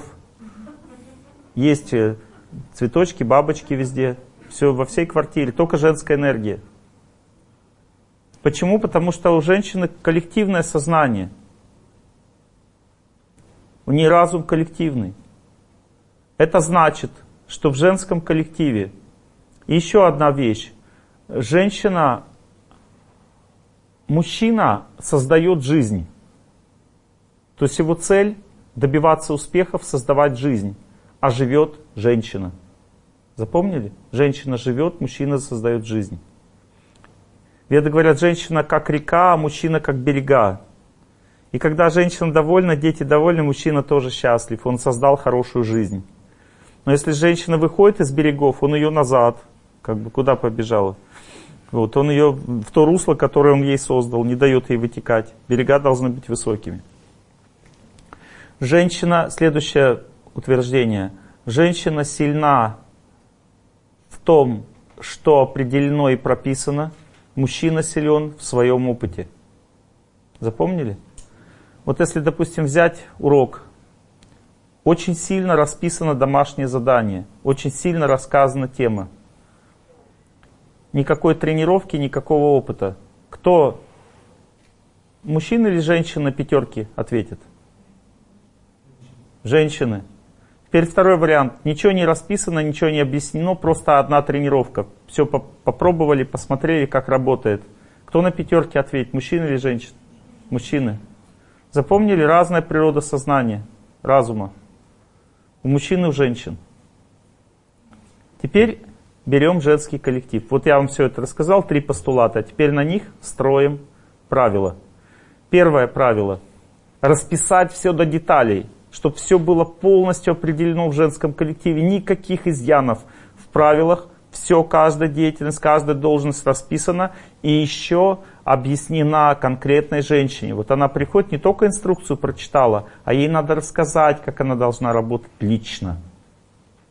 И она должна согласиться с этим, потому что женщина, она соглашается на правила или не соглашается. Мужчине, допустим, правила расскажу, он всегда согласен. А потом мозги парит.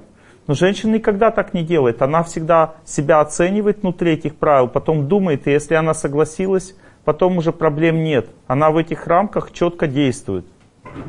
Мужчина же не может в рамках действовать, он действует по опыту. Например, его не наказали, он обнаглел. Наказали, подчинился. То есть мужчина это такое существо, которого обязательно надо обломать. Ну, то есть его надо поставить.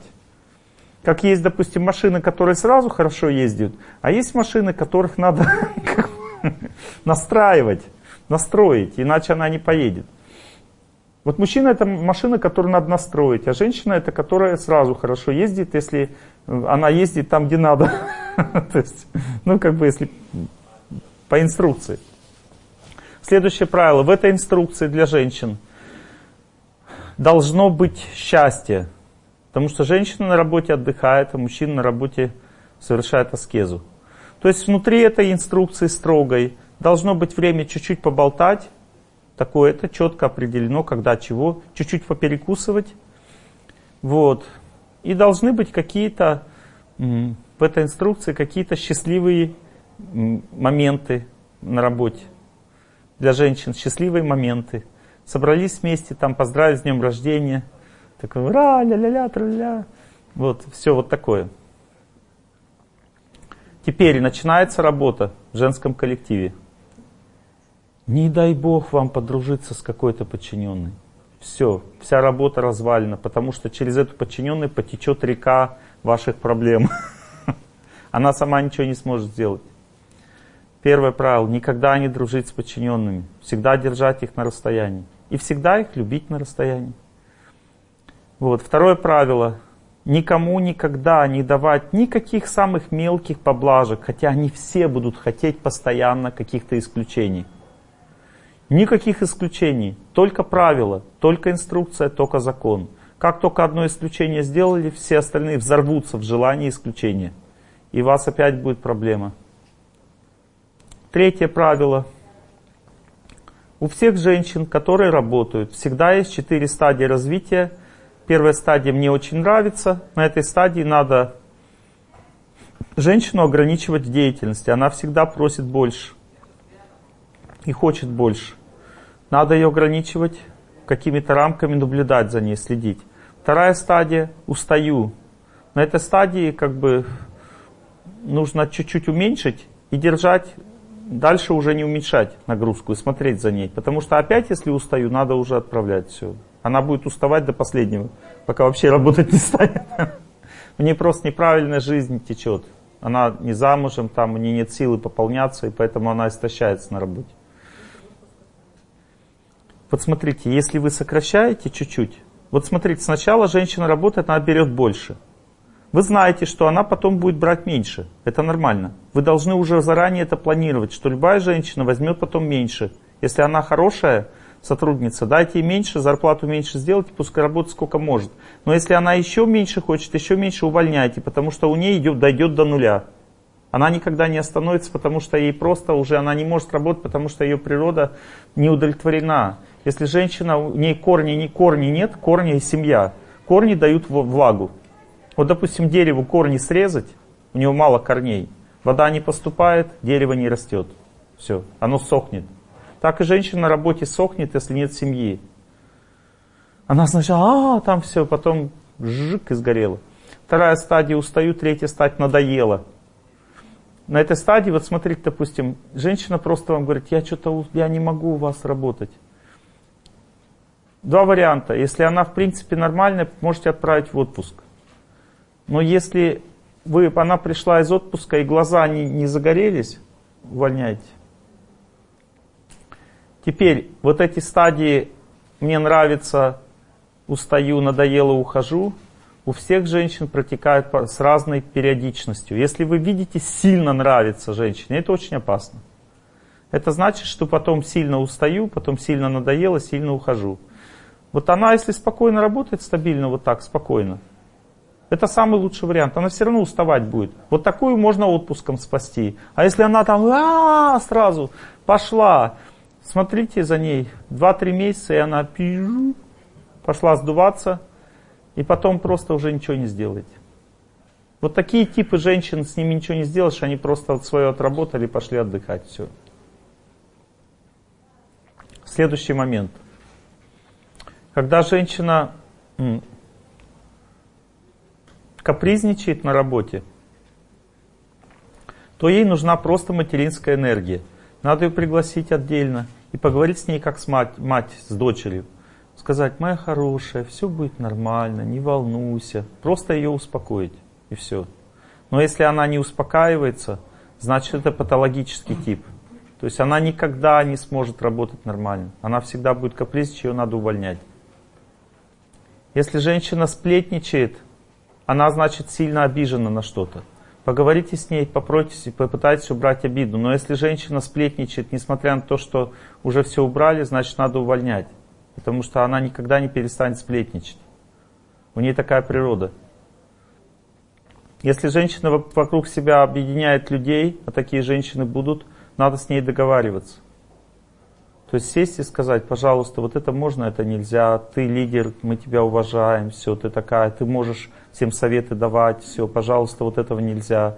Нельзя критиковать старших, нельзя людей мотивировать на что-то другое, кроме работы и так далее. Договорились с ней, как-то поощряете ее за это, все, пускай живет. Если вы с ней начинаете договариваться, у нее глаза стеклянные, она ничего не слышит и свое делает, до свидания. Значит, она будет объединять всех и разрушать коллектив. Но это касается и мужчин в такой же степени, вот это утверждение. Ну вот про, про женщин, пожалуй, все. Там, конечно, есть какие-то тонкости, но я не знаю. Может, у вас женский коллектив, и вы знаете эти тонкости. Скажите, что я не осветил. Все осветил? Хорошо. мужской коллектив теперь. Вот прям мужской коллектив. В мужском коллективе нужны понты. Вот я, допустим, у нас есть фестиваль «Благость», и там у нас есть мужской клуб. Мы когда на мужской клуб приходим, то есть там сидят мужчины, я прихожу и говорю, ну что, мужики, слабо рано утром встать? Вот я сегодня бегала, вы бегали? Они такие сидят. Ну, то есть, понимаете, если мужской коллектив, нужен, нужен драйв. Нужно мужик, мужиков зажигать ну, вызовом. И причем хорошо, если это не руководитель делает. А просто, допустим, руководитель собрал собрание, он что-то говорит, и человек встал, ну что, правда, мужики, ну что мы здесь, мы не можем, что ли? И все такие, можем, можем, надо делать. Ну, то есть, то есть, ну, как бы, мужской коллектив означает, что нужно просто мужиков зажечь, их надо взорвать. Вот это, ну, как бы подвигом. Мужчина или спит, или воюет, одно из двух. У него такая природа. И надо всегда призывать на войну. Когда собрание идет, мужиков призывать на войну. Вот. Доказывать им что-то. Ну вот пример. Сейчас посмеетесь немножко. Мужской коллектив. Посмеяться хотите? А, у меня интернета нет. Жалко. Ну, давайте. Видео потянет нормально? Вот сейчас вы увидите реакцию мужского коллектива. Смотрите. То есть женщина не поняла, что перед ней мужской коллектив. И она неправильно, отв... ну, она неправильно, неправильно повела беседу. И в результате она потеряла аудиторию. Никогда не будет верить в Бог. Так, сейчас. Грамотный и образованный человек никогда не будет верить в Бога. Товарищ Ленин сказал, нет никакого Бога. Какие будут вопросы, товарищи? Задавайте, не стесняйтесь. Да вот спросить хочу, барышня. Угу. Сам сколько годов думаю, все придумать не могу. Это почему ж такое деется? Что деется, товарищ? Задавайте вопросы. А я не задаю. Ну, вот, к примеру, к примеру, корова ходит большими такими лепехами. А лошадь обратно, крученными такими толстыми. Овца, значит, маленькими такими шариками, похожими на горох. Почему такое делается, знаешь? Я не могу знать, товарищ, я не ветеринар. Неправильный ответ.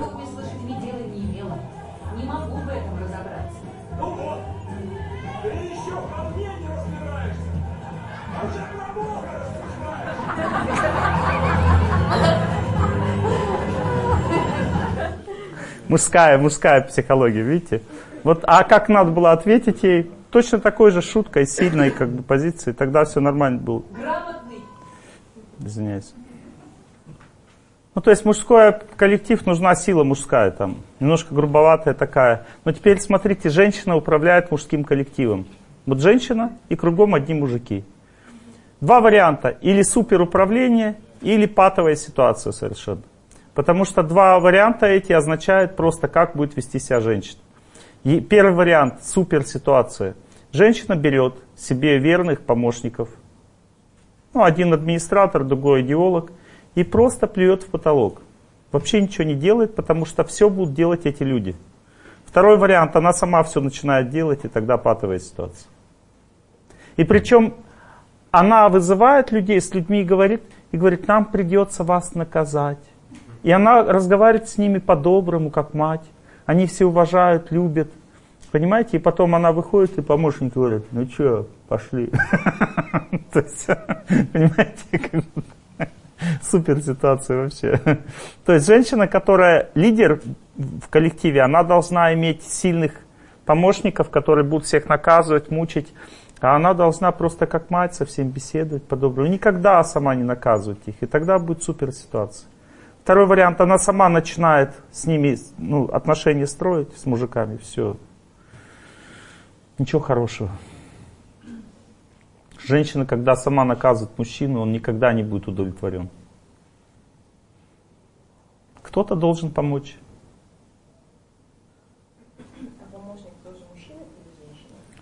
Только мужчины в мужском коллективе. В женском женщина. Но в, женщин, в женском женщина сама может управлять. Ей легко их наказывать, все делать.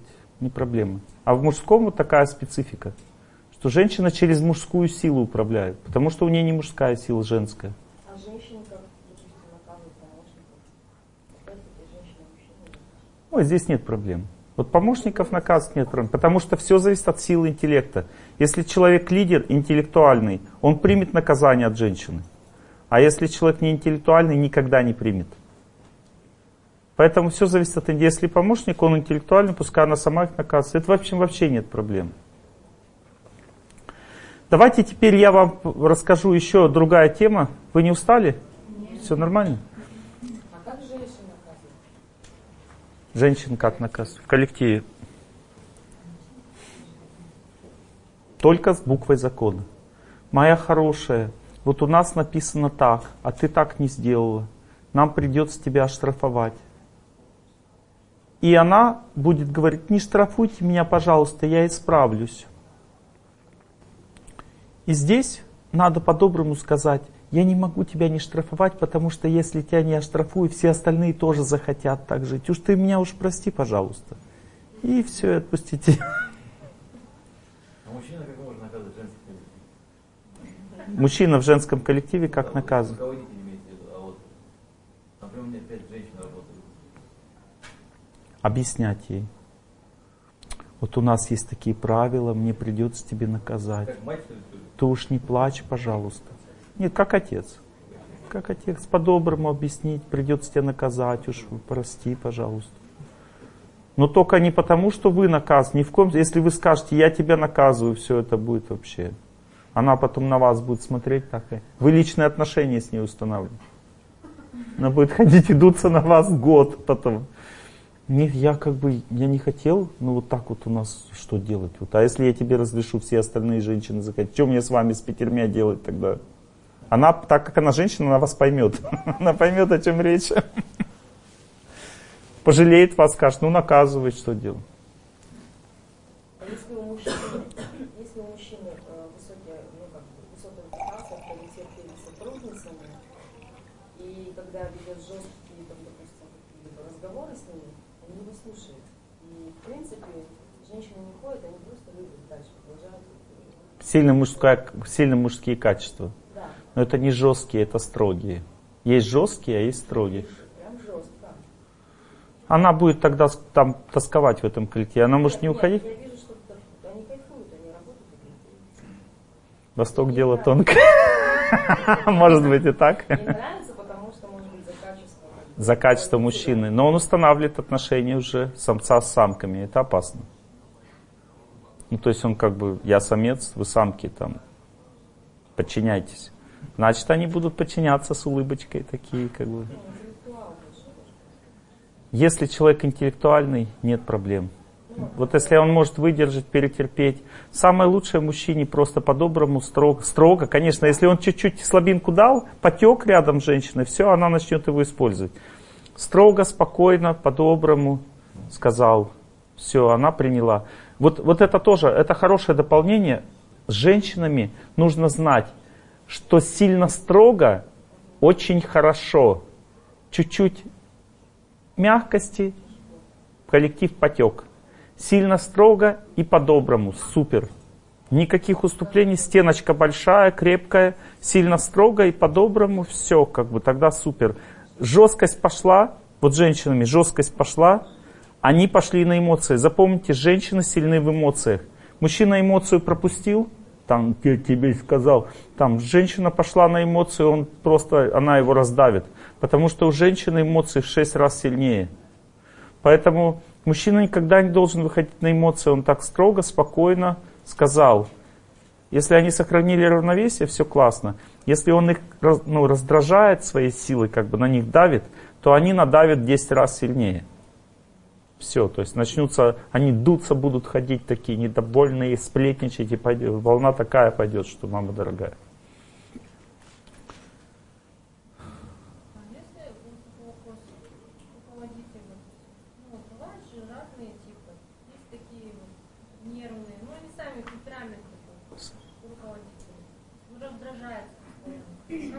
А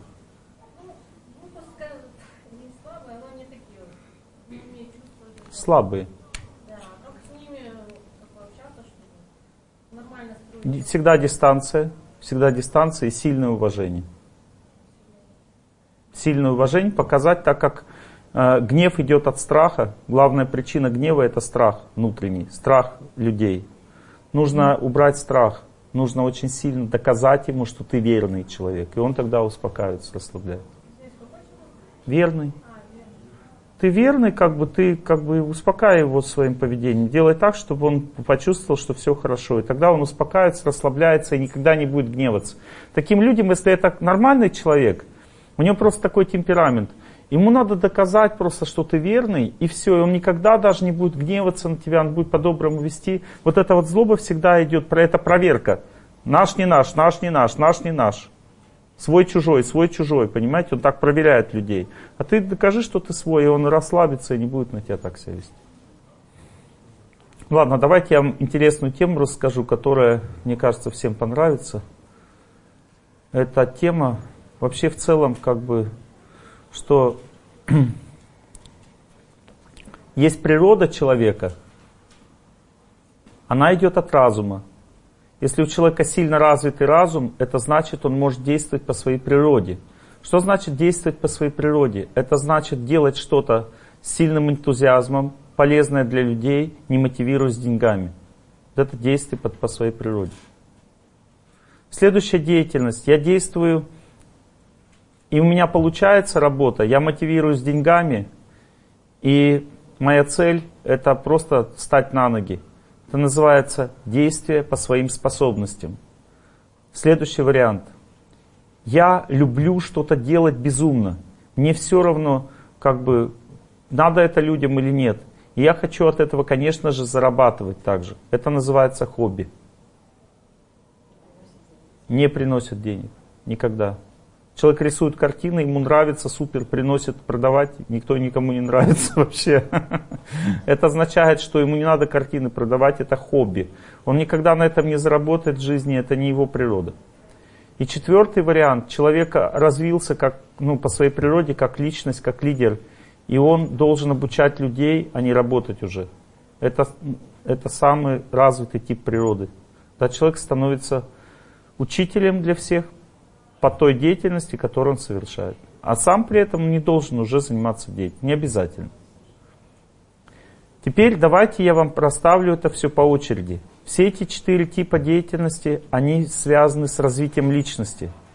И вы должны определить, на какой стадии находится развитие личности, и если не на той стадии, на которой надо, ничего хорошего не получится.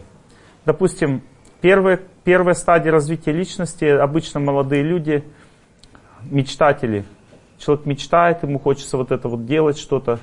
И он приходит, ну как бы, он, он, он говорит, я хочу, мне очень нравится вот это вот делать, там я хочу вот это делать, все, вот так вот. И, допустим, вы думаете, да классно, нам как раз и надо вот это делать. Но человек говорил о нравится и не нравится. Он не говорил о труде, о развитии там. Ну, он ни о чем больше не говорил, ни о деньгах не говорил, понимаете? Он говорил только, а нравится, не нравится, и все. И он говорит, я горю этим, я хочу. И у него такой драйв и все прочее. Что дальше будет? Он начнет это делать с большим удовольствием, то, что вы ему дали. Но если хотя бы на полградуса эта деятельность отклонится от его хобби, он, его ни за что не заставишь это делать. И этот человек будет разрушать вам все, потому что он может действовать только в очень узком спектре своих интересов. Все остальное, что, чтобы его не заставили, у него никакого энтузиазма, руки опускаются, и вдохновить вы его не можете ничем. Вы ему говорите, ну давайте, буду платить больше зарплаты. Он говорит, больше зарплаты? Давайте. Раз, и он как бы начинает получать больше, и опять он это не делает. Почему? Потому что он просто неразвитый человек. Увольняйте. Деятельность как хобби никогда не приносит никому пользы. Этот человек должен просто развиться. Иначе он никогда не сможет никому сделать ничего хорошего. Потому что он не мотивируется трудом. Он мотивируется своим желанием наслаждаться трудом. И часто, допустим, я встречаю людей, которые говорят, Олег Геннадьевич, я не могу устроиться на работу. Я говорю, А почему вы не можете устроиться? Он говорит, я прихожу куда-то и чувствую, что это не мое. Потом туда, это тоже не мое. И это не мое. Я говорю, а что мое? То, что вас сильно будет наслаждать, чтобы вы на работе летали как бабочка? Он говорит, правильно. Это хобби. Неразвитый человек. Говорю, пока вы так будете думать, вы ничего не найдете в своей жизни, будете бомжом. Следующая категория людей. Человеку надоело уже летать как бабочка, он, потому что жена его сосет. Э, кровь, говорит, денег нет, дети растут, квартира маленькая. Она ему пищит, ноет постоянно, счастья никакого нет. И он думает, пойду работать, куда Бог дал. Вот. И пошел работать, куда Бог дал. Там не получилось, там не получилось, а тут получилось. И он чувствует, что, смотрите, он деньги зарабатывает, у него получается, но он устает там и мечтает найти что-то другое. Это следующий этап развития личности. Вот приходит к вам человек, он говорит, я это умею делать, сколько заплатите там сразу? Все, это вот эта категория, вторая. Как относиться с этими людьми? Эти люди никогда не будут развиваться. Вот они что умеют, то и делают. Все. Они никогда не будут развиваться, они не мотивируются ничем, кроме деньгами. И они не смогут ничего делать другого, потому что они не развиты ни на что другое. Эти люди просто не могут действовать по своей природе, но они при этом выполняют хорошо работу за деньги. Эти люди находятся на втором этапе развития личности. Их можно брать на, на такие не сильно ответственные работы и не сильно на них рассчитывать, потому что эти люди не могут слишком долго работать, они устают. Устают, им теряют силу, как бы батарейка гаснет. Следующая категория людей. Человек начал работать над собой, развился как личность, понял, что у него есть какая-то цель в жизни, какая-то какой-нибудь интерес. Его мотивируют не деньги, а, а вот сама деятельность. Он хочет это делать на пользу людей, но он также и умеет это делать. И постепенно сначала у него это плохо получается. Вот по деятельности, по способностям сразу хорошо получается и никогда не развивается. А вот когда человек действует с сильным вдохновением, что-то делает, он, не мотиви, он мотивируется счастьем людей, у него это со скрипом получается, потому что это от силы разума зависит, это на платформе разума деятельность. Этот человек развиваться будет до бесконечности. Вот поэтому я говорю, смотрите, ищите человека, его мотивацию. Чего он мотивируется? Если его не понты, как и деньги интересуют, а если он действительно вдохновлен как бы вами, деятельностью, идеей, то есть это значит, что этот человек будет развиваться до бесконечности. Вкладывайте в него, прощайте ему, и он будет вашим самым лучшим человеком в жизни. Вот это называется деятельность по своей природе. Теперь смотрите, человек по природе руководитель. Ему нравится руководить как хобби. Он говорит, я хочу, люблю руководить, дайте мне кем-то руководить. Это человек, руководитель, неразвитый, как хобби. Теперь у него способности быть руководителем. Это может все объединиться. Он работает по своим способностям, но он руководитель. Он умеет руководить, но ему нужны деньги. Он не мотивируется этой деятельностью, устает от нее. И если человек мотивируется деятельностью, ему нужно как бы руководить. А что значит нужно руководить? Значит, люди ему нравятся, воспитывать, ему нравится цель, нравятся люди, нравится идея. Ему все здесь нравится, он как бы хочет этому жизнь свою посвятить. Вот это называется деятельность по своей природе, развитие бесконечное.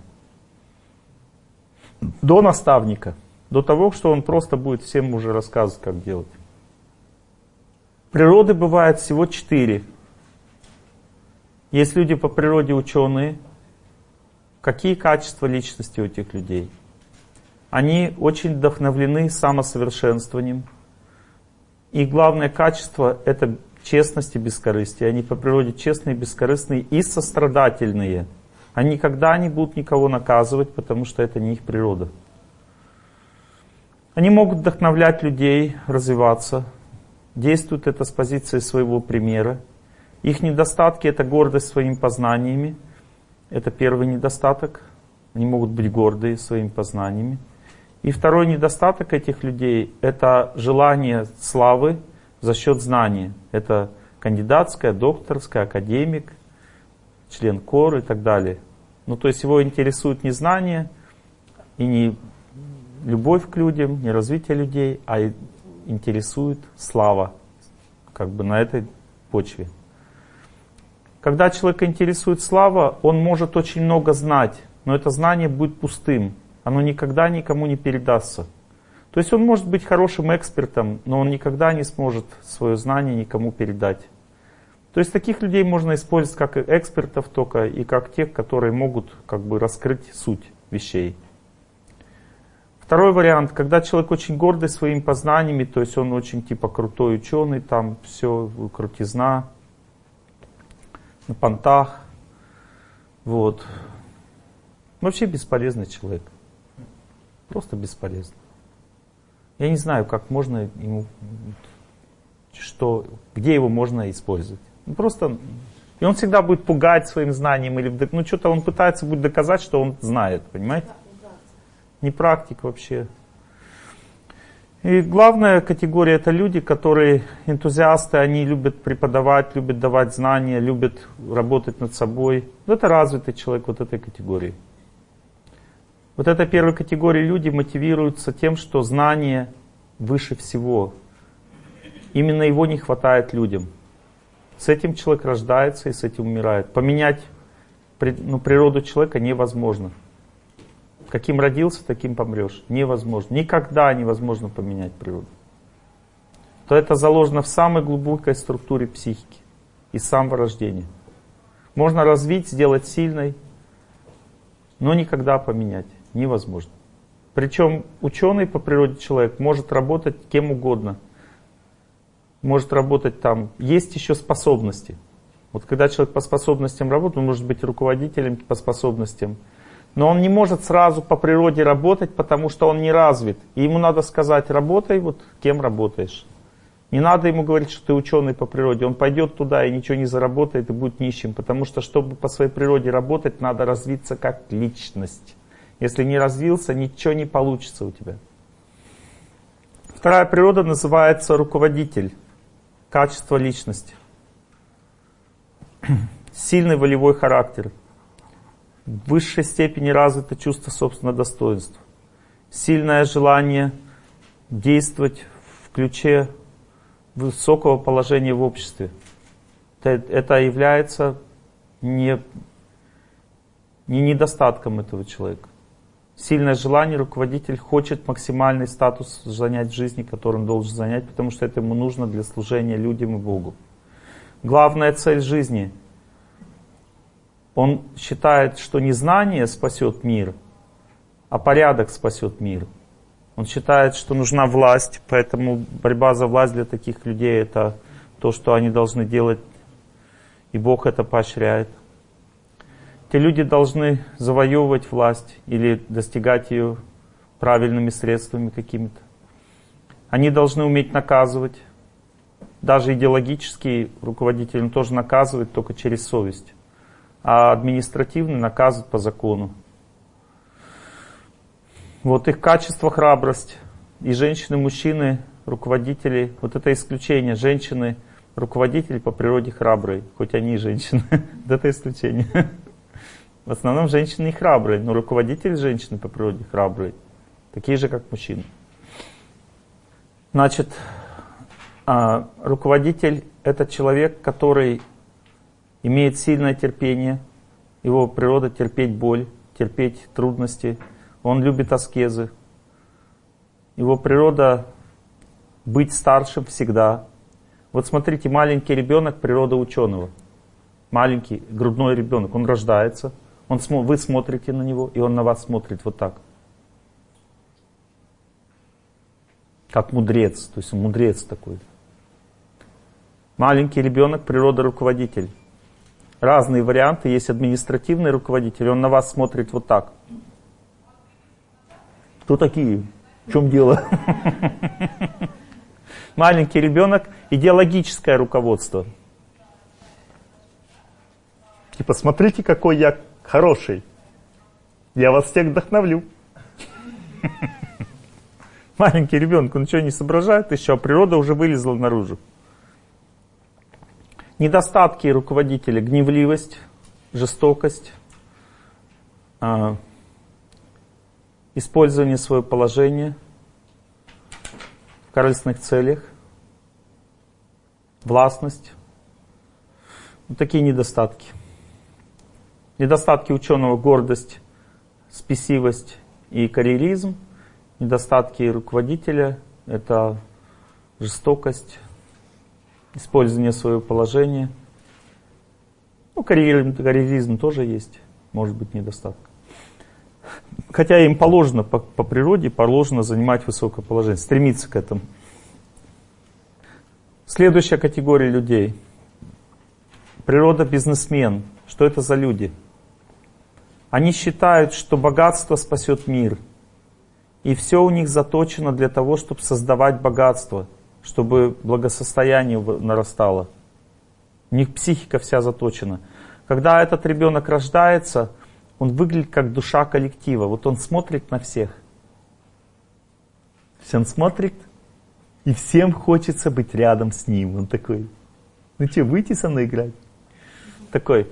Ну то есть бизнесмен по природе, естественные качества, сильная коммуникабельность, способность привлекать к себе людей, дружить со всеми, всех уважать, всех любить, всех обманывать. Понемножку. Вот. Ну, то есть, всегда очень искренний и всегда имеющий свою цель сзади. Допустим, играемся в марки. Все играются в марки, все марки, в конце концов, у него как-то непонятно остаются. Все остальные без марок остаются. И при этом все счастливы. Ну, то есть, это вот природа бизнесмена. То есть, он, его психика заточена на отношения. Он очень хорошо видит, где есть выгода. Руководитель по природе очень хорошо видит качество людей. Он разбирается в людях, как они будут работать. А ученый по природе разбирается в людях, как они будут развиваться. Чувствуете, Бог дает человеку все это. Вот.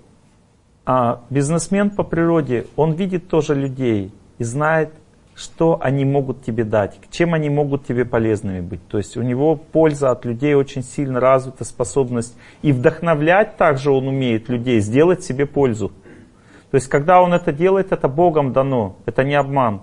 Вот если, допустим, руководитель вдохновляет, чтобы люди ему пользу сделали, это Богом не дано, это для него грех. Руководитель должен просто давать защиту людям и требовать от них, чтобы они выполняли свои обязательства. А вот бизнесмен, он вдохновляет людей приносить пользу.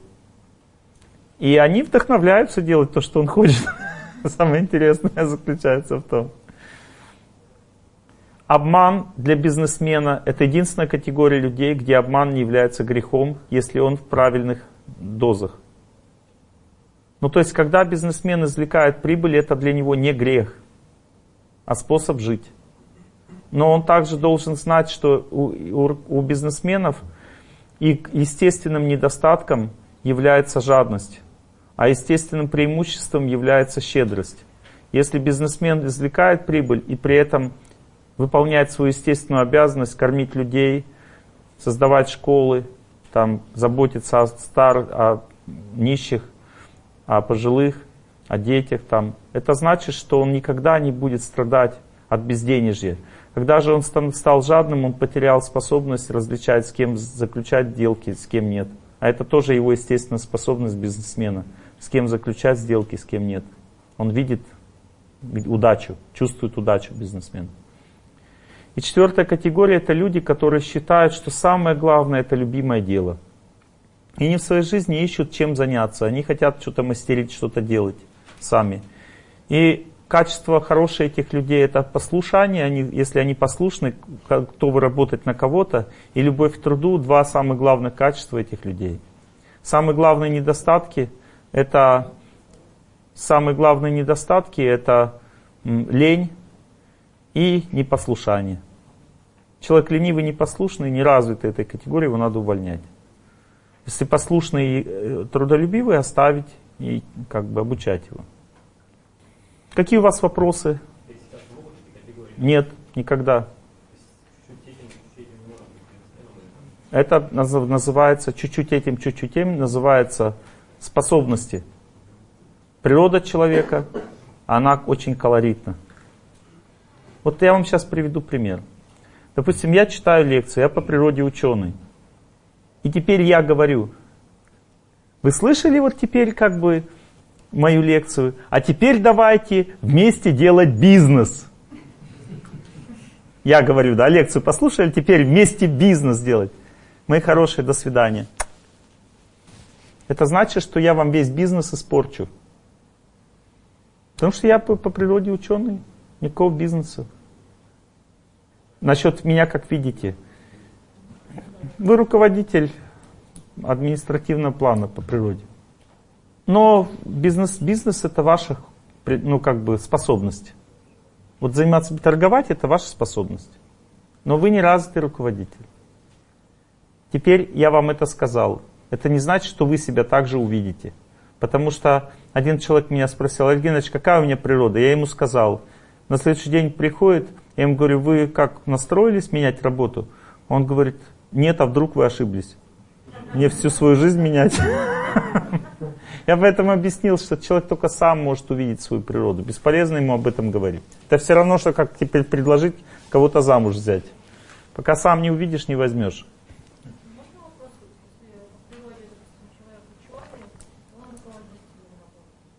Это по способностям. Он будет там уставать, мучиться, ему нужны деньги. Все, он так развит. И ему некуда деваться, пускай работает. Но он не может развиться он не может стать сильнее руководителем, чем он имеет возможность. Это его способности. Способности какие были, такие остаются. Только природа развивается, становится сильнее, сильнее, сильнее. Вы не можете человека этого повышать. Если он говорит, мне не нравится эта работа, я хочу вот это делать. Какой основной вопрос нужно себе задать для того, чтобы определить свою природу? Или, например, на интервью человек пришел, и какой вопрос можно задать? Вам себе задать какой вопрос? Да. Да? Хорошо. Вам себе надо задать вопрос. А как выглядит человек, правитель по природе, и как бизнесмен? Как он одевается? Женщина правитель по природе, как бизнесмен. И все будет сразу понятно. Непонятно? Женщина-правитель одевается статусно. Она своей одеждой показывает свой социальный уклад определенный. То есть это всегда ведет в, в отношениях с властями и в отношениях с, с теми, кто имеет определенные правила жизни. Она никогда не выйдет из этих рамок и правил, потому что она должна действовать именно в этом ключе. А женщина-бизнесмен, она одевается ярко, красиво и влиятельно. И никакого статуса в одежде ей не надо.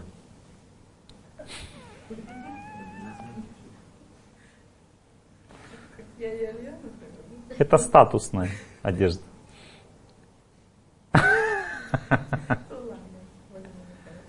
Я самый внешний вам критерий дал, самый внешний. А внутренние такие. Вот, допустим, женщина, допустим, бизнесмен. Ой, мои хорошие, рада вас всех видеть там, туда-сюда, и понеслась сразу вокруг себя внимание и понеслась, и все, она душа коллектива, тамада такая заводила. Но потом оказывается, что все деньги у нее в кармане. Почему-то непонятно. Вот. А руководитель женщина по природе никогда себе не позволит так себя вести. Она всегда держит марку, она всегда, ну, у нее есть сила власти внутри. Но есть и на госслужбе женщины такие, как бизнесмены, они очень хорошо говорят. Это значит, это и есть бизнес, хорошо говорить, привлекать клиентов. Это не руководящая должность. Ну. Значит, такой министр. Его цель, значит, делать бизнес, она договаривается со всеми там. Что если министр должен закон установить, порядок отношений с кем-то, он должен как бы установить власть, показать свою силу, и что мы уважаемые люди. Бизнесмены так никогда не сделают. А если надо договориться с кем-то там, чтобы все нормально было, тогда бизнесмен.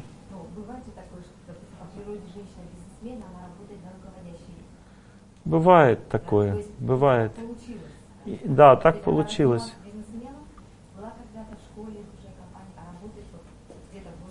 Да, бывает такое. Бывает, да.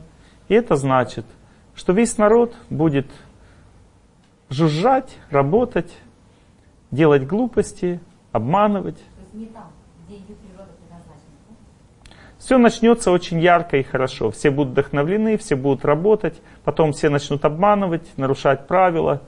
И она не знать будет, она будет не знать, что с этим делать. Она просто всех будет увольнять, просто и все.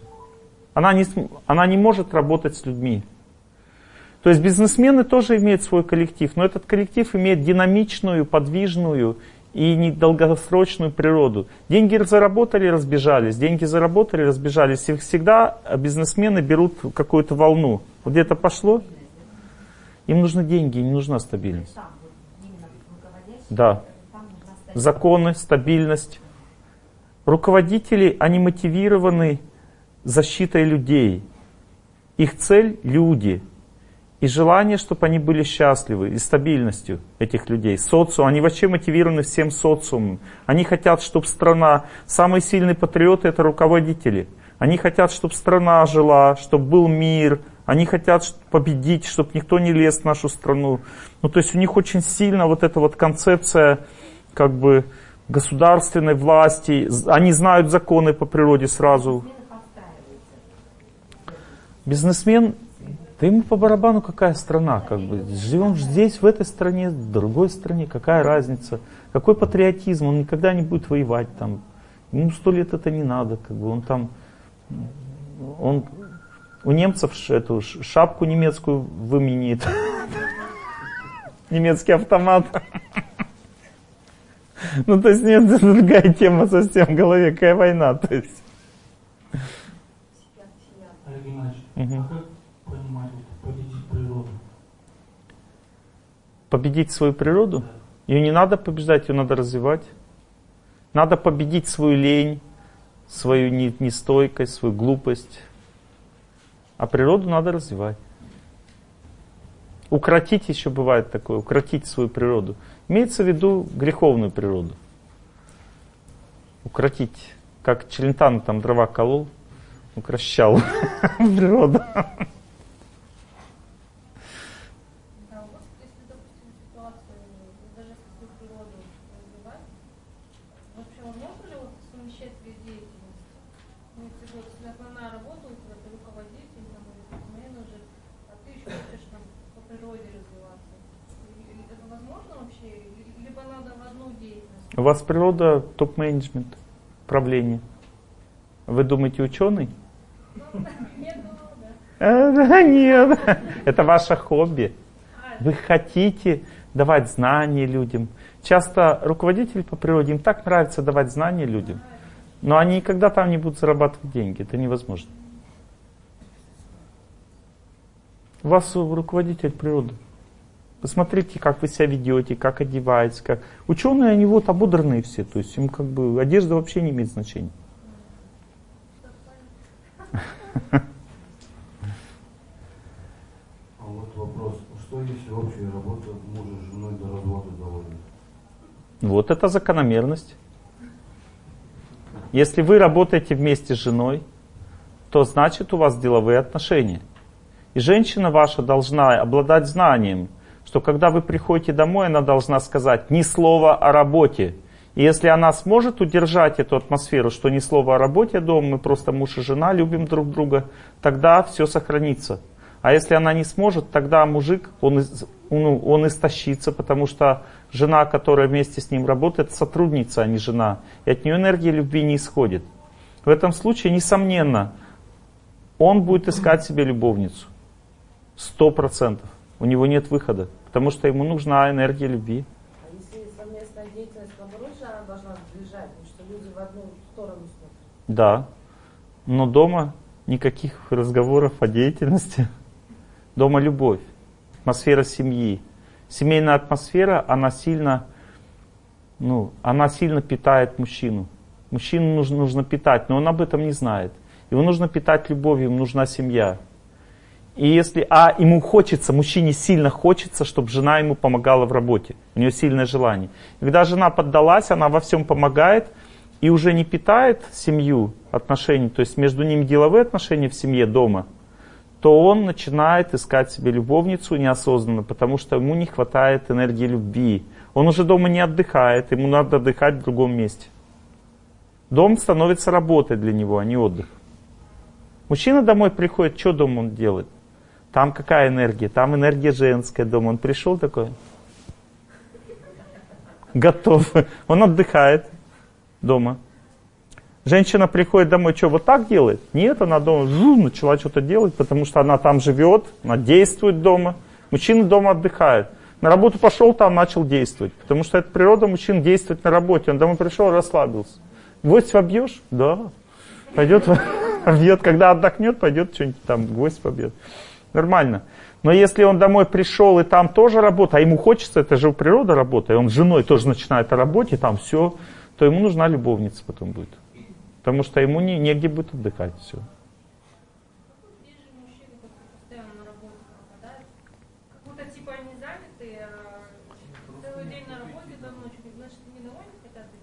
Это значит, что жена не вкладывает любовь в них, энергию любви. И они пойдут куда-то обязательно после работы. Но вам не скажут. Я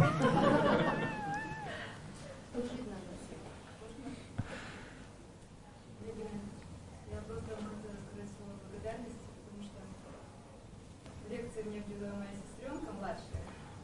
Она у нас как родилась там разумной. Вот.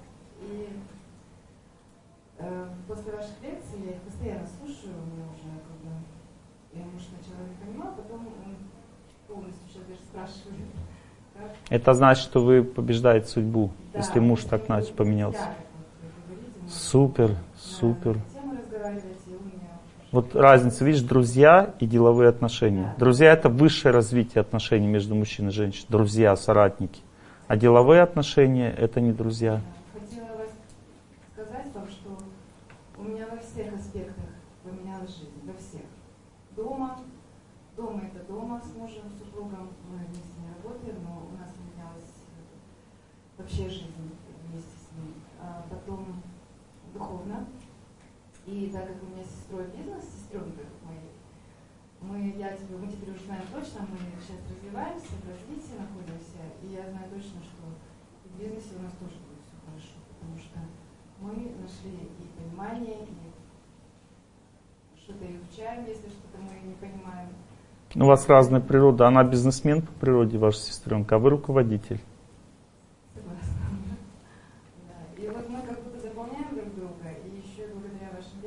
Она может привлекать людей, продавать, а вы должны создавать атмосферу, коллектив, руководить. И вот благодаря вашим лекциям, что у нас такое развитие, мне кажется, пошло вообще. Мы на йогу ходим, есть о чем поговорить, всегда интересно, мы встречаемся с удовольствием. Что дома, что на работе. Благодарность признак, благодарность признак сильного интеллекта. Допустим, взять кормить людей. Все люди поедят, наедятся и отвалятся. И только два-три человека будут очень сильно благодарить того, кто м, приготовил. Это люди высокого интеллекта. Их надо распознавать. У меня сестра- Потому что в основном люди просто взяли, наелись и все. Им больше ничего не надо. И они никогда сами не будут как бы развиваться. Они только просто едят, это как маленькие дети, они просто кушают и спят и все. Моя сестра тоже вам передает слова благодарности. Она сейчас на море просто, она так пришла бы. Просто она сейчас отдыхает. смотрит. Спасибо Вот, вам. Спасибо. Просила передать вам привет моему учителю. Будьте счастливы. Будьте счастливы. Благодарю вас. Спасибо. Вот сзади девушка сильно хочет спросить. Вот сзади, сзади. Но она не руководитель по природе. Не, она ученый. Ну, спросите. Хотела спросить, вот э, больше полугода назад я открыла свой бизнес. А, Самый, можно сказать, тяжелый момент в моей жизни. А, Как раз родила ребенка. Сейчас немножко спад идет. Нам надо руководителя найти. Хотела спросить, может продать или? А найдите, найдите руководителя, платите хорошую зарплату, оставьте бизнес. У вас есть способности руководить, но по природе вы ученый. И поэтому вам очень трудно это все делать. Вы почувствовали, что это трудно для вас. Трудность заключается в том, что параллельно как бы, и семья, дети. Вы знаете, вот у женщин-руководителей, у всех параллельно семья, дети, все женщины. И им вообще это не трудно. Вот если она по природе руководитель, ей вообще это супер просто всем руководить и еще детей воспитывать одновременно. Вот просто классно. А у вас другая природа просто. Ваши способности, действие по способностям всегда истощает человека, особенно женщину с детьми. Ваши способности руководить, но ваша природа ученый, давать людям знания, она не развита. Вы, наверное, устали от вопросов? Поговорим еще о чем-то?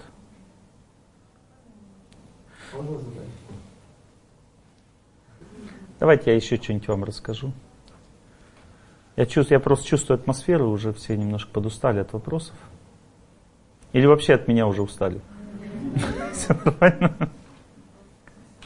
Очень важно руководителю понимать саму картинку, как должен выглядеть коллектив, что значит все правильно.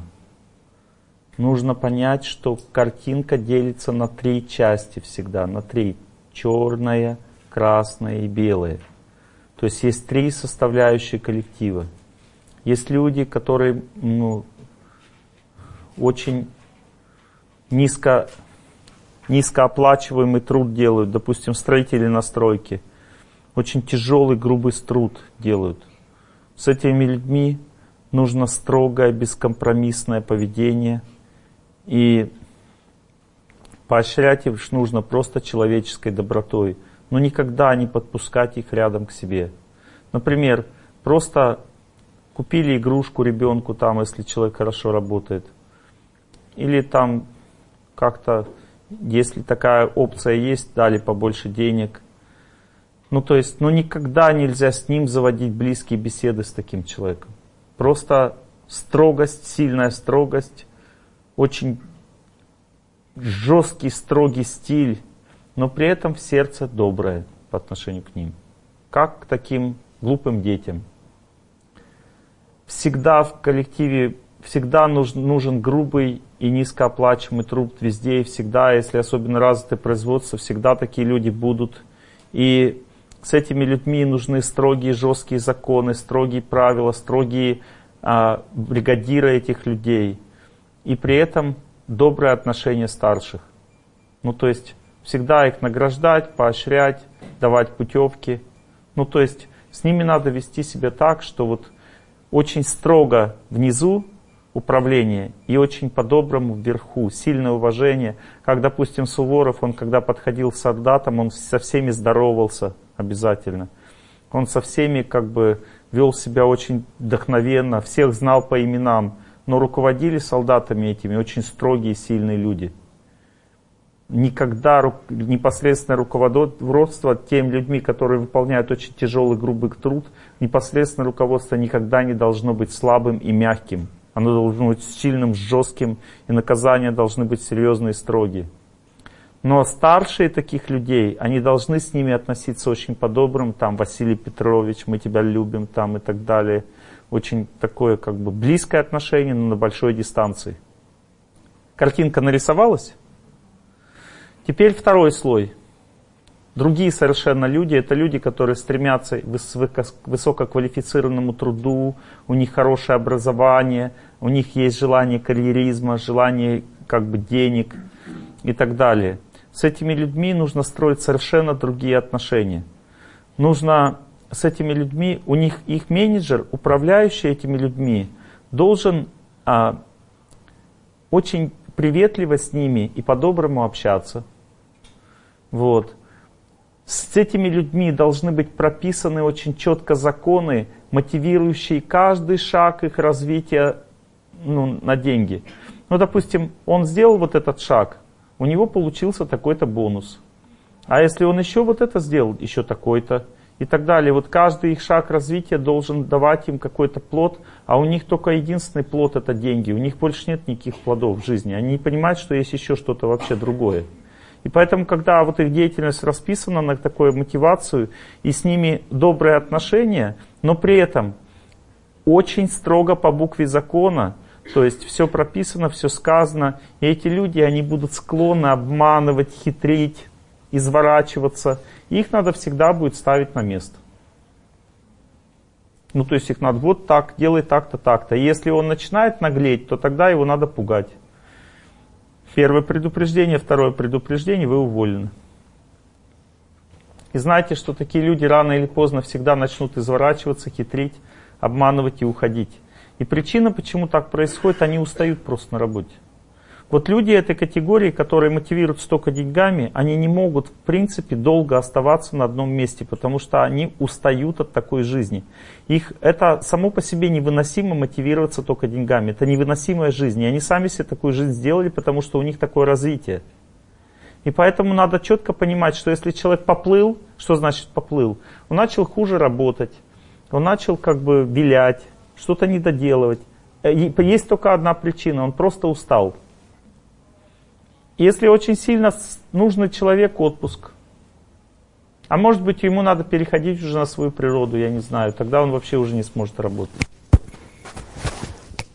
Ну то есть как бы управление такими людьми сильно отличается от тех людей, которые м, грубый такой тяжелый труд несут. Гибкое управление, внимательно следить за людьми. Там много людей хитрого поведения, обманщиков, потому что мотивация деньгами это самая опасная мотивация. Те люди, которые самые нижние положения занимают, они мотивируются защитой. Почему к ним надо по-доброму так, Василий Петрович там? Потому что у них есть работа, и слава Богу. Они не могут развиваться, им просто вот работают, и к ним хорошо относятся. Их это устраивает, больше им ничего не надо. Если люди хотят развиваться, них нужны деньги, надо им прописывать вот эти правила, прописывать бонусы, там, роста, там, с ними разговаривать мягко, но четко как бы они должны знать, вот туда шаг такое-то наказание, туда шаг такое-то наказание. И наказание буквой закона их надо наказывать, а не силой и, и словом. Любое грубое поведение по отношению к этим людям теряет их вдохновение работать. Они перестают как бы мотивироваться, ну то есть им неинтересно там становится. И третья категория людей, это черное, красное, белое. Белое означает благостные люди, красное страстные и черное невежественные. Белые люди в вашем коллективе. Это энтузиасты. И причем они могут быть на разных должностях, эти люди. Это энтузиасты, люди, которые цель какую-то вашей деятельности видят. У них есть желание развиваться, служить людям, заботиться обо всех. Очень мало таких людей в принципе, но они есть. Эти люди мотивируются добрыми отношениями, вашим собственным пониманием цели глубоким, вашими собственными качествами. И они хотят очень глубоких отношений, старшего и младшего. То есть они мотивируются только отношениями люди, и больше ничем. Им не важна ни деньги, это все надо им давать тоже, но главная мотивация их, этих такого типа людей, это ваша любовь к ним. И если вы будете их ценить, вот этих людей, вот таких, они для вас горы свернуть. Но таких людей очень мало. А если вы найдете такого человека, знайте, это и есть милость Бога по отношению к вам. Вот этот человек и несет эту милость, и он за вас все сделает, этот человек. Если он найдется, такой хотя бы один. Допустим, для правителя такой самый близкий соратник и помощник является чудом. Например, у Петра I был Меньшиков такой человек. Он вообще был голодранец, но он обладал такими качествами. И он его развил до командира армии там своей. Исторический факт.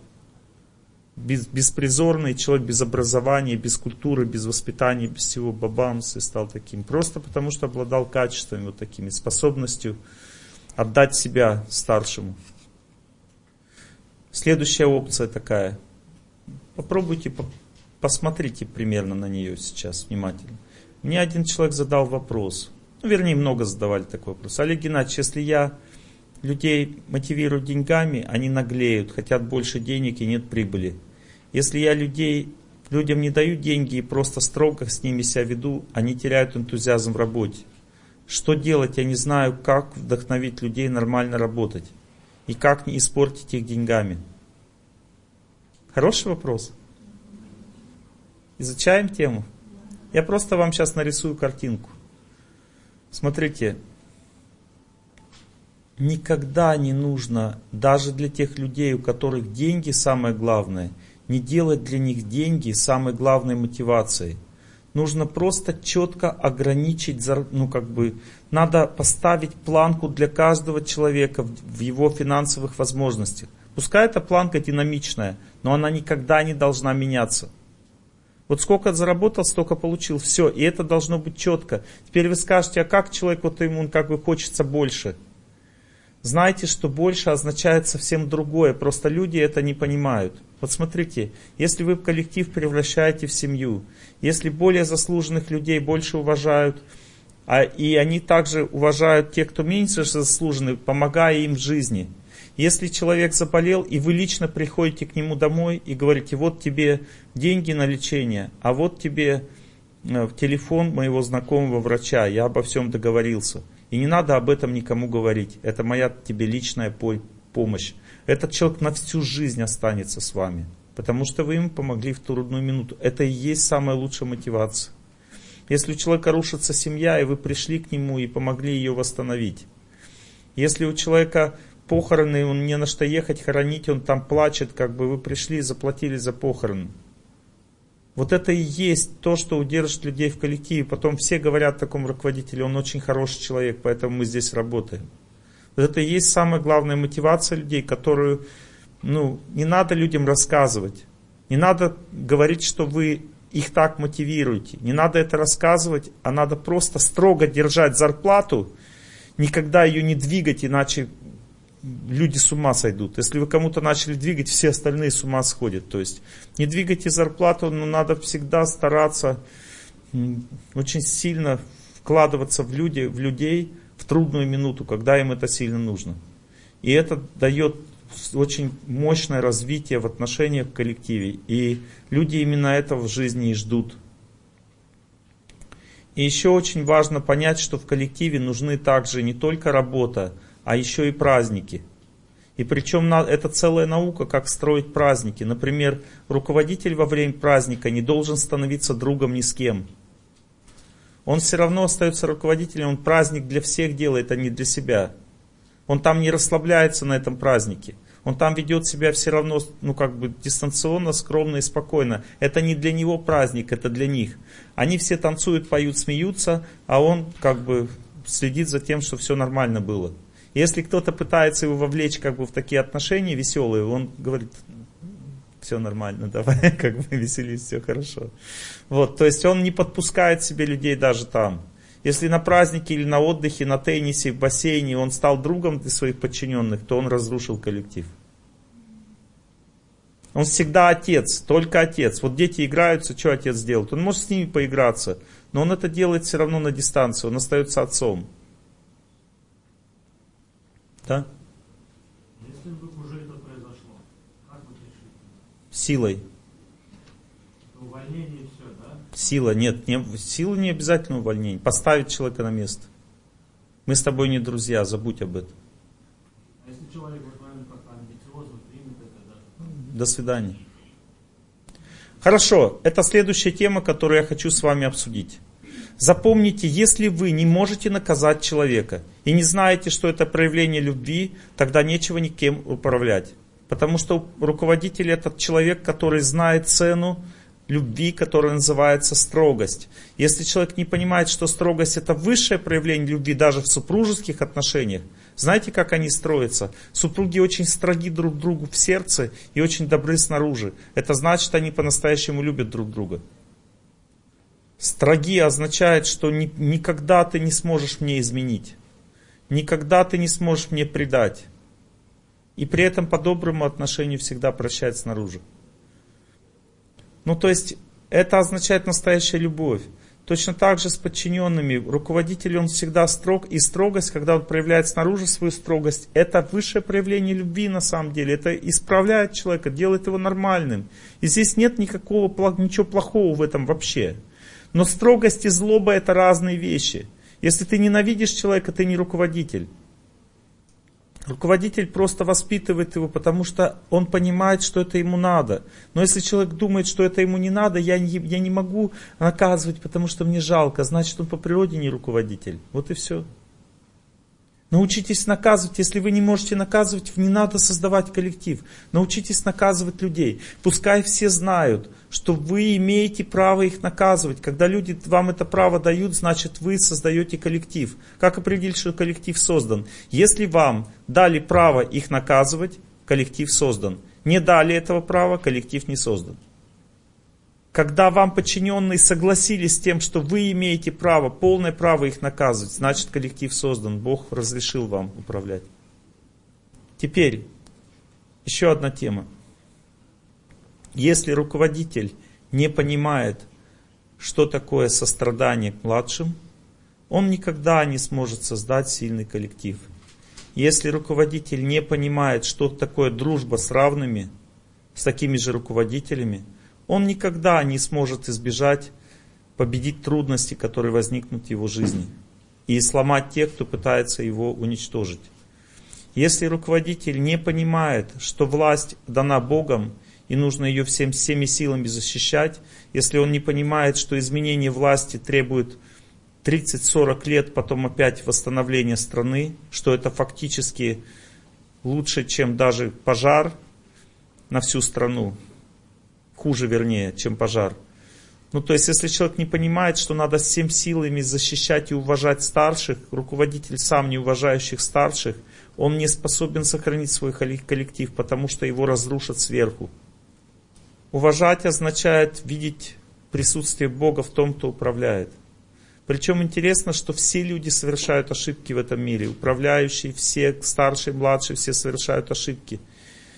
И если младшим иногда не нужно прощать каких-то ошибок, например, предательство, то старшему придется прощать все, потому что Бог будет разбираться с ним сам. Вот, допустим, можете ли вы наказать своего отца? Точно так же человек не может старшего над собой наказать, потому что Бог ему дал старшего, и он ему прощает. Бог сам разберется, он говорит. И это правильное поведение по отношению к старшему. Если же мы ломаем старшего, тогда мы ломаем всю жизнь. Если человек не понимает, что надо уважать, он никогда не разовьется как серьезный лидер в обществе. Это невозможно. Вот сейчас у нас есть выпендосы в России всякие там против, как бы, там, я типа там за, за правду. Запомните, так устроено в мире, это написано в священных писаниях, что власть важнее правды. Если человек ради правды рушит власть, то потом люди попадают в хаос на годы и страдают не знаю как. Зато ты правду сделал. Замечательно. Власть предназначена для людей. Лидер сам учится правде на примере своих ошибок, как бы, и если младшие уважают старшего, они способны его исправить своей любовью. Например, а, меня так исправлял один мой младший. Он подошел ко мне и говорит, простите меня, пожалуйста, что я не уважаю ваши слова. Вот вы мне так сказали таким тоном, и я подумал, что вы гневаетесь, а вы на самом деле мне хотели добра. А я на самом деле гневался в это время. И он меня исправил таким образом. Это супер так исправлять старшего. Потому что старший очень интеллектуальный человек, он знает, о чем речь. Но у нас нет этой культуры, поэтому мы все рушим, и мы не можем развиваться как лидеры. У нас нет понимания, что есть старшие в обществе, есть младшие. Младших нужно сострадание испытывать к ним. Они слабые, у них нет нормальной жизни. Сострадание означает всегда по шерсти, иногда против шерсти, но по-доброму. С равными тоже мало отношений у лидеров. Нужно соратников себе искать. Отношения с равными не означает бизнес-планерки. Отношения с равными означает поиск истины, для чего мы живем, как дальше жить, как развиваться. Соратники или дружба равных лидеров – это всегда те, которые хотят вместе помогать этому обществу развивать его, у них общие идеи, интересы, и они именно могут, такие люди, которые несколько лет соратниками побыли, они могут создавать общий бизнес, и он никогда не будет рушиться. Именно это является основой для создания совместного бизнеса, а не просто потому, что у нас одинаковое количество денег, которые мы хотели бы вложить. Понимаете, самое опасное создавать бизнес с тем человеком, с которым у тебя нет общей цели жизни, которого ты не проверил на его искренность. Как только у вас разовьется все и начнется прибыль, у вас все потом будет разрушено, потому что мотивация быть вместе у таких людей это страх. Как страх пропал, они начинают все коцать, делить, политика начинается и все. Я немножко еще что-то рассказал, какие у вас вопросы. Да?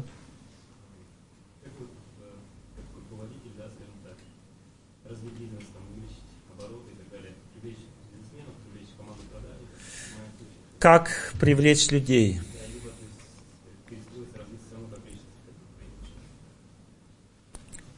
Вот лампочка перед вами. Как ей светить больше? Ну, если я ток больше сделаю, она взорвется. Какой выход? Надо другую лампочку, правда? Но вы не лампочка, вы человек. Означает, что вы можете себя заменить и стать сильнее. Ничего никогда не меняется искусственно. Допустим, вам говорят, сделай то-то, то-то, то-то, то-то, и к тебе привлекутся люди. Самый паршивый способ это сказать, это иди сходи там, пш -пш -пш, там оп, и люди появились. Так. И все. Приворот, отворот, отворот, поворот, заворот. Вот. Это самый, ну как бы, примитивный способ мыслить. Более хитрый такой способ, на котором сейчас больше денег накручивают, это, ну как бы, облепить вас мыльными пузырями идей. Вот как люди ко мне придут. Если вы хотите правду, знайте, что вокруг вас только те люди, которые вам положены. И больше никаких не будет сейчас. Но если вы разовьетесь как личность, вокруг вас будут те люди опять, которые вам положены, и они будут лучше. А если вы еще сильнее разовьетесь, еще лучше будут люди. Вот на мои лекции тоже приходят только те люди, на которых я развился. Все, ни больше, ни меньше. Это сто процентов. Это проверено за 20 лет. Если придет какой-то другой, он не высидит, он уйдет отсюда просто, не сможет. Поэтому большая реклама не нужна. Все свои всегда приходят. Развивайтесь. Теперь вы спрашиваете, как развиваться? Я вам уже сказал, если вы хотите научиться строгости и власти, совершайте аскезы. Если вы хотите научитесь, научиться доброте, совершайте пожертвования. Если вы хотите научиться побеждать несчастную судьбу вашу как руководителя, тогда молитва. Есть пути, которые дают определенные виды побед. Вот, допустим, человек говорит, я не могу на работу устроиться, тогда молитва. Если человек говорит, я не могу с людьми нормально обращаться, тогда пожертвование. Если человек говорит, я не могу наказывать, тогда аскезы.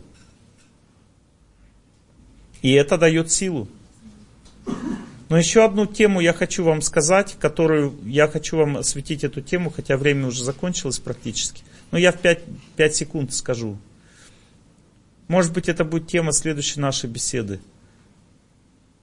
50% неуспеха лидера – это его собственное самочувствие.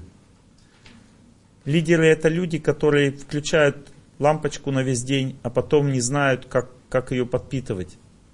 Они ее только расходуют – Потому что воистину это знание вообще сейчас не, не существует нигде. Давайте я вам немножко чуть-чуть раскрою это знание. Если вы чувствуете, что у вас нет сил работать, у вас нет возможности внутренней, вы постоянно устаете, нет концентрации, вы не высыпаетесь, это значит, вам не хватает сил природы. От природы можно взять силы, только любя ее и находясь в аскезе на ней. Допустим, я сегодня пробежал 17 километров, я получил силы от природы вдоль вашей речки.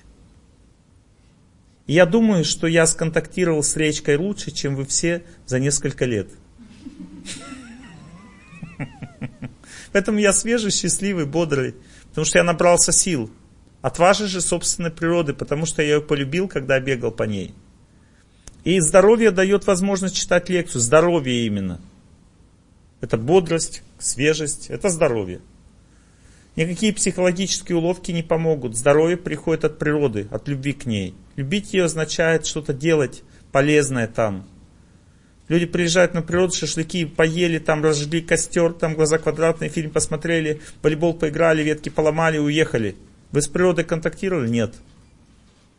Значит, вы не получили от нее силы. А если вы пришли там на дальней станции, сойду трава по пояс, и хорошо с былым наедине, бродить в полях ничем, ничем не беспокоясь, по Васильковой синей тишине, значит вы получите природу. Любить, радоваться там, двигаться на природе.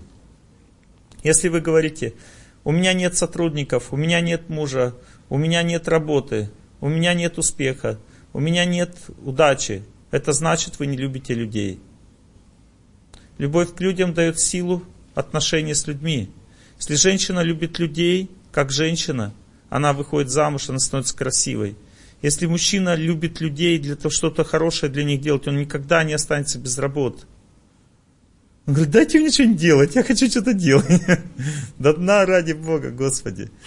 И все, он пошел что-то делать, ему раз зарплату начали платить. Если человек хочет социального положения, говорит, работу как и шаг, денег нет. Значит, ты не уважаешь старших, не любишь старших. Начни любить старших, твой социальный статус вырастет неизбежно. Потому что любовь, куда бы она ни пошла, она делает свой результат сразу. Но у нас нет этого знания. Мы не понимаем, как это работает. Люди работают, тяжело трудятся и постепенно меняют свои условия жизни. А если человек просто любит старших, он немедленно их меняет. Потому что всем нужны верные люди в этом мире. Всем, по крайней мере, разумным людям. А не с неразумными что связываться? Если вы чувствуете, что работа покосилась, если чувствуете, что все плохо стало, вас хотят посадить в тюрьму, денег нет, огромные кредиты, жена уходит, все плохо, значит нужно контакт с Богом. Если вы не умеете молиться, ходите в храм, сделайте там что-нибудь, хотя бы полы помойте. Или идите кланяйтесь святой земле, просите у нее милости, найдите святую личность, попросите благословения, сделайте что-то для нее. Если человек не умеет никак контактировать с Богом, он никогда не победит трудности своей жизни, потому что они побеждаются только любовью к Богу, и все, больше никаких вариантов нет. Хоть там бабки, гадалки, хоть что вы там сделаете, ничего не поможет, хоть взятки платите – Запомнили три типа сил. И у руководителя тают все три типа. Постоянно. И если вы не получаете здоровье, не, получ... не любите людей и не любите Бога, значит тогда рано или поздно ваши батарейки сядут, и какой-то тип сил у вас будет уничтожен. Или инфаркт, инсульт означает нет контакта с природой. Или все разбежались, значит нет любви к людям. Или вас кто-то сломал. Это значит, что нет любви к Богу. Вот и все. Ну, последний вопрос. Да? а а, я где-то полгода назад тоже был на лекции, вы немножечко затронули тему денег и сказали, что будет скоро семинар по деньгам, ну, то есть по бизнесу, я вот сейчас состоялся, и там а, не раскрыли до конца тему, если нечестно заработал деньги, как их можно очистить?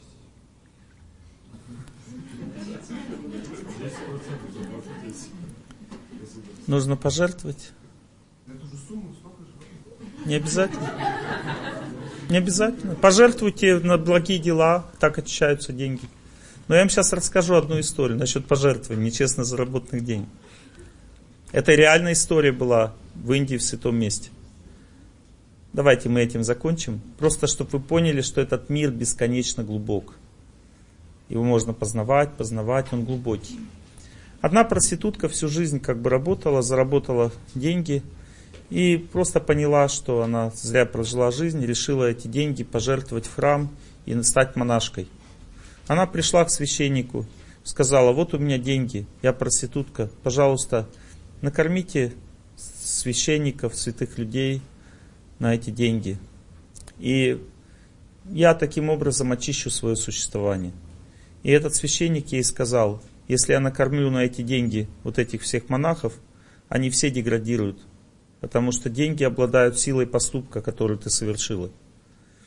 Она говорит, что же мне теперь делать? Он говорит, я не знаю. И она пошла на берег Святой реки поститься до смерти. Это реальный исторический факт. И когда она много дней пропастилась и уже как бы уходила из жизни, Бог явился к ней и сказал, иди к священнику, он тебе возьмет твои деньги. И ты очистишь свое существование таким образом. А в это время он явился к священнику и сказал, возьми у нее деньги и накорми всех монахов. То есть ну, священник выполнил волю Бога, она пришла к нему, он забрал мне деньги, он устроил большую как бы, ну, как бы раздачу освященной пищи, эту пищу осветили, все приготовили, осветили и накормили монахов.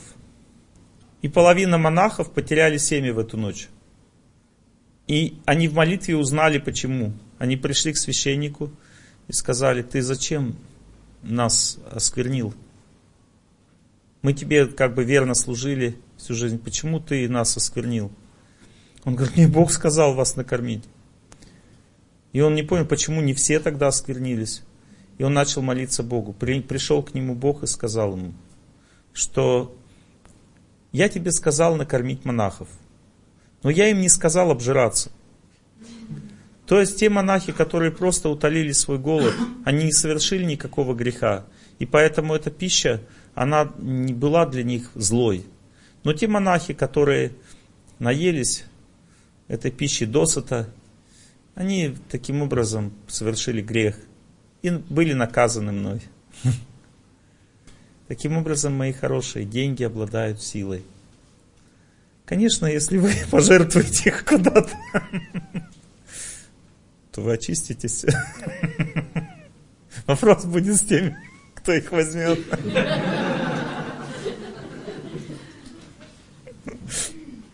Сейчас как бы монахи все берут. Не брезгуют. Чем? Ваш вопрос.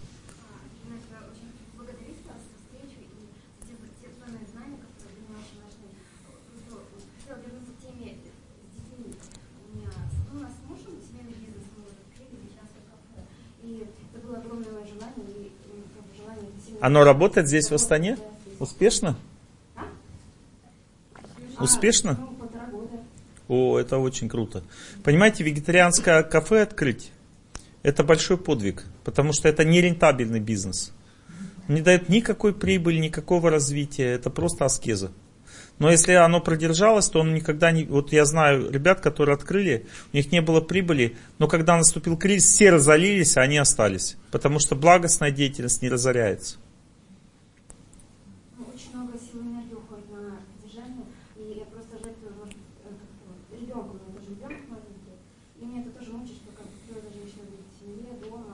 Не только. Вы же лидер по природе, вы руководитель по природе. А руководитель женщина должна создавать любовь в социуме. Жен, женщина-руководитель, она социум наполняет любовью. Мужчина-руководитель социум наполняет деятельностью. Чувствуете разницу? И там, и там нужно управление. В обществе есть школы, есть различные клубы, секции, есть нищие, есть э, э, различные старые, пожилые люди. И все это женская деятельность. Женщины должны этим заниматься всем. Мужчин нет сердца, чтобы это все как бы любовью наполнить. Только женщины могут это сделать. И они в этой сфере должны управлять. Это их обязанность перед Богом, а не мужчин.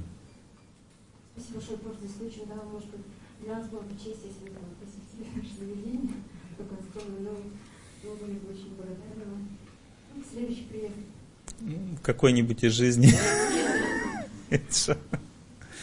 Ладно, но вы хотите пожелать всем счастья вместе? Как? Хотите? Будем? Или вы слишком серьезные люди для этого?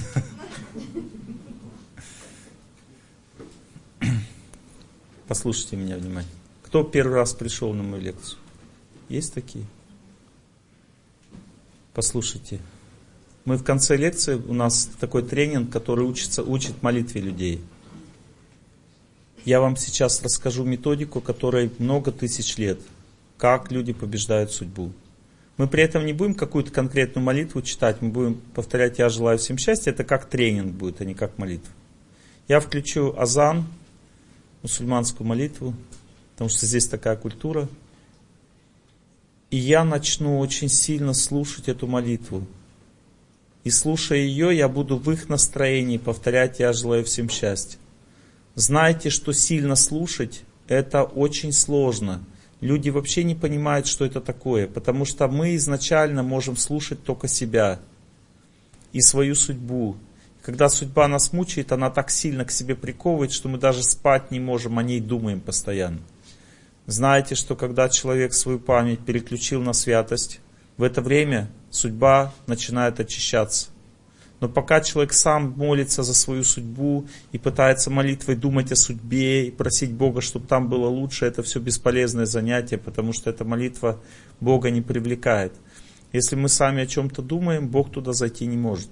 Если мы от чего-то отвлекаемся, думаем о Боге, Бог заходит туда, о чем мы Ему предоставляем возможность подумать. Это называется вера. Верю означает, знаю, что Он подумает, а сам настроюсь на Него. Настроиться на Бога практически невозможно обычному человеку, потому что он не знает, что это значит. Но если человек просто слушает тех, кто молится, он таким образом неосознанно настраивается на Бога. Сейчас я вам покажу три типа звука. Я желаю всем счастья. Это называется эмоциональный звук, который предназначен для улучшения настроения. Никакой победы над судьбой не будет. Второй тип звука. Я желаю всем счастья. Это умственный звук, идущий от сердца, от глубины сердца. Если, допустим, у меня в сердце страдание, то я повторяю вот так. Я желаю всем счастья. А если у меня в сердце счастье, я повторяю. Я желаю всем счастья. Этот звук улучшает настроение, но судьбу не побеждает. Это звук ума. Есть звук эмоций, звук ума, а теперь звук разума. Я не смогу сейчас его произнести без молитвы. Я должен или помнить старшего, святыню какую-то, или слушать молитву, или помнить что-то не себя, или слушать молитву. Допустим, я вспоминаю святое место. Я желаю всем счастья. Это звук памяти о святом месте. Это называется звук разума. Но этот звук слабее, чем если я с кем-то вместе повторяю молитву. Я включаю азан. Смотрите.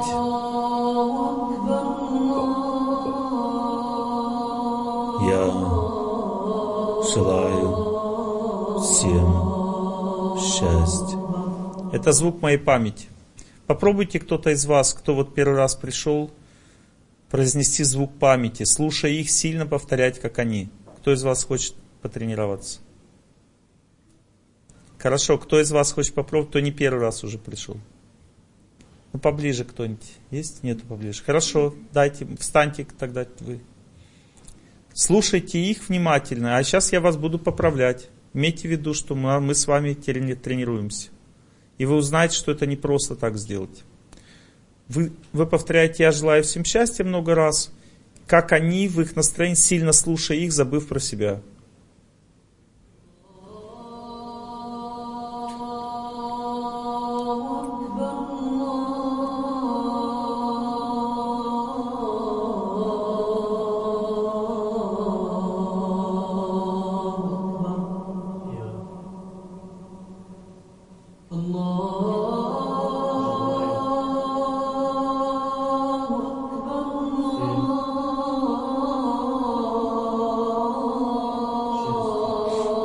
Вас получилось. Почувствовали звук? Это звук разума, он сильно из сердца идет. Все, все сели правильно, правильно, прямо, тренируемся. Вот это и есть победа над судьбой. Первая стадия – спокойствие в сердце, все будет хорошо, у меня все получится. Вторая стадия – влияние. Я чувствую, что пошла волна. Третья стадия – изменения, там, где на меня рушился меч. Я каждый день этим занимаюсь. Вот каждый день вот это вот делаю, потому что всегда какие-то проблемы. Только утром. Утреннее время победа над судьбой. И здоровье лечиться тоже утром надо. Да. Солнце поднимается, дает здоровье человеку. Садится уже все, до свидания. А если плохо, значит вы переусердствовали. Надо аккуратно. На первой лекции плохо стало. Ну сейчас же нормально? Ну значит как-то психика включилась. Ну какой-то катарсис произошел. Забудьте про себя, слушайте сильно, погружайтесь в слушание и повторение. И пойдет победа над судьбой. Я желаю всем.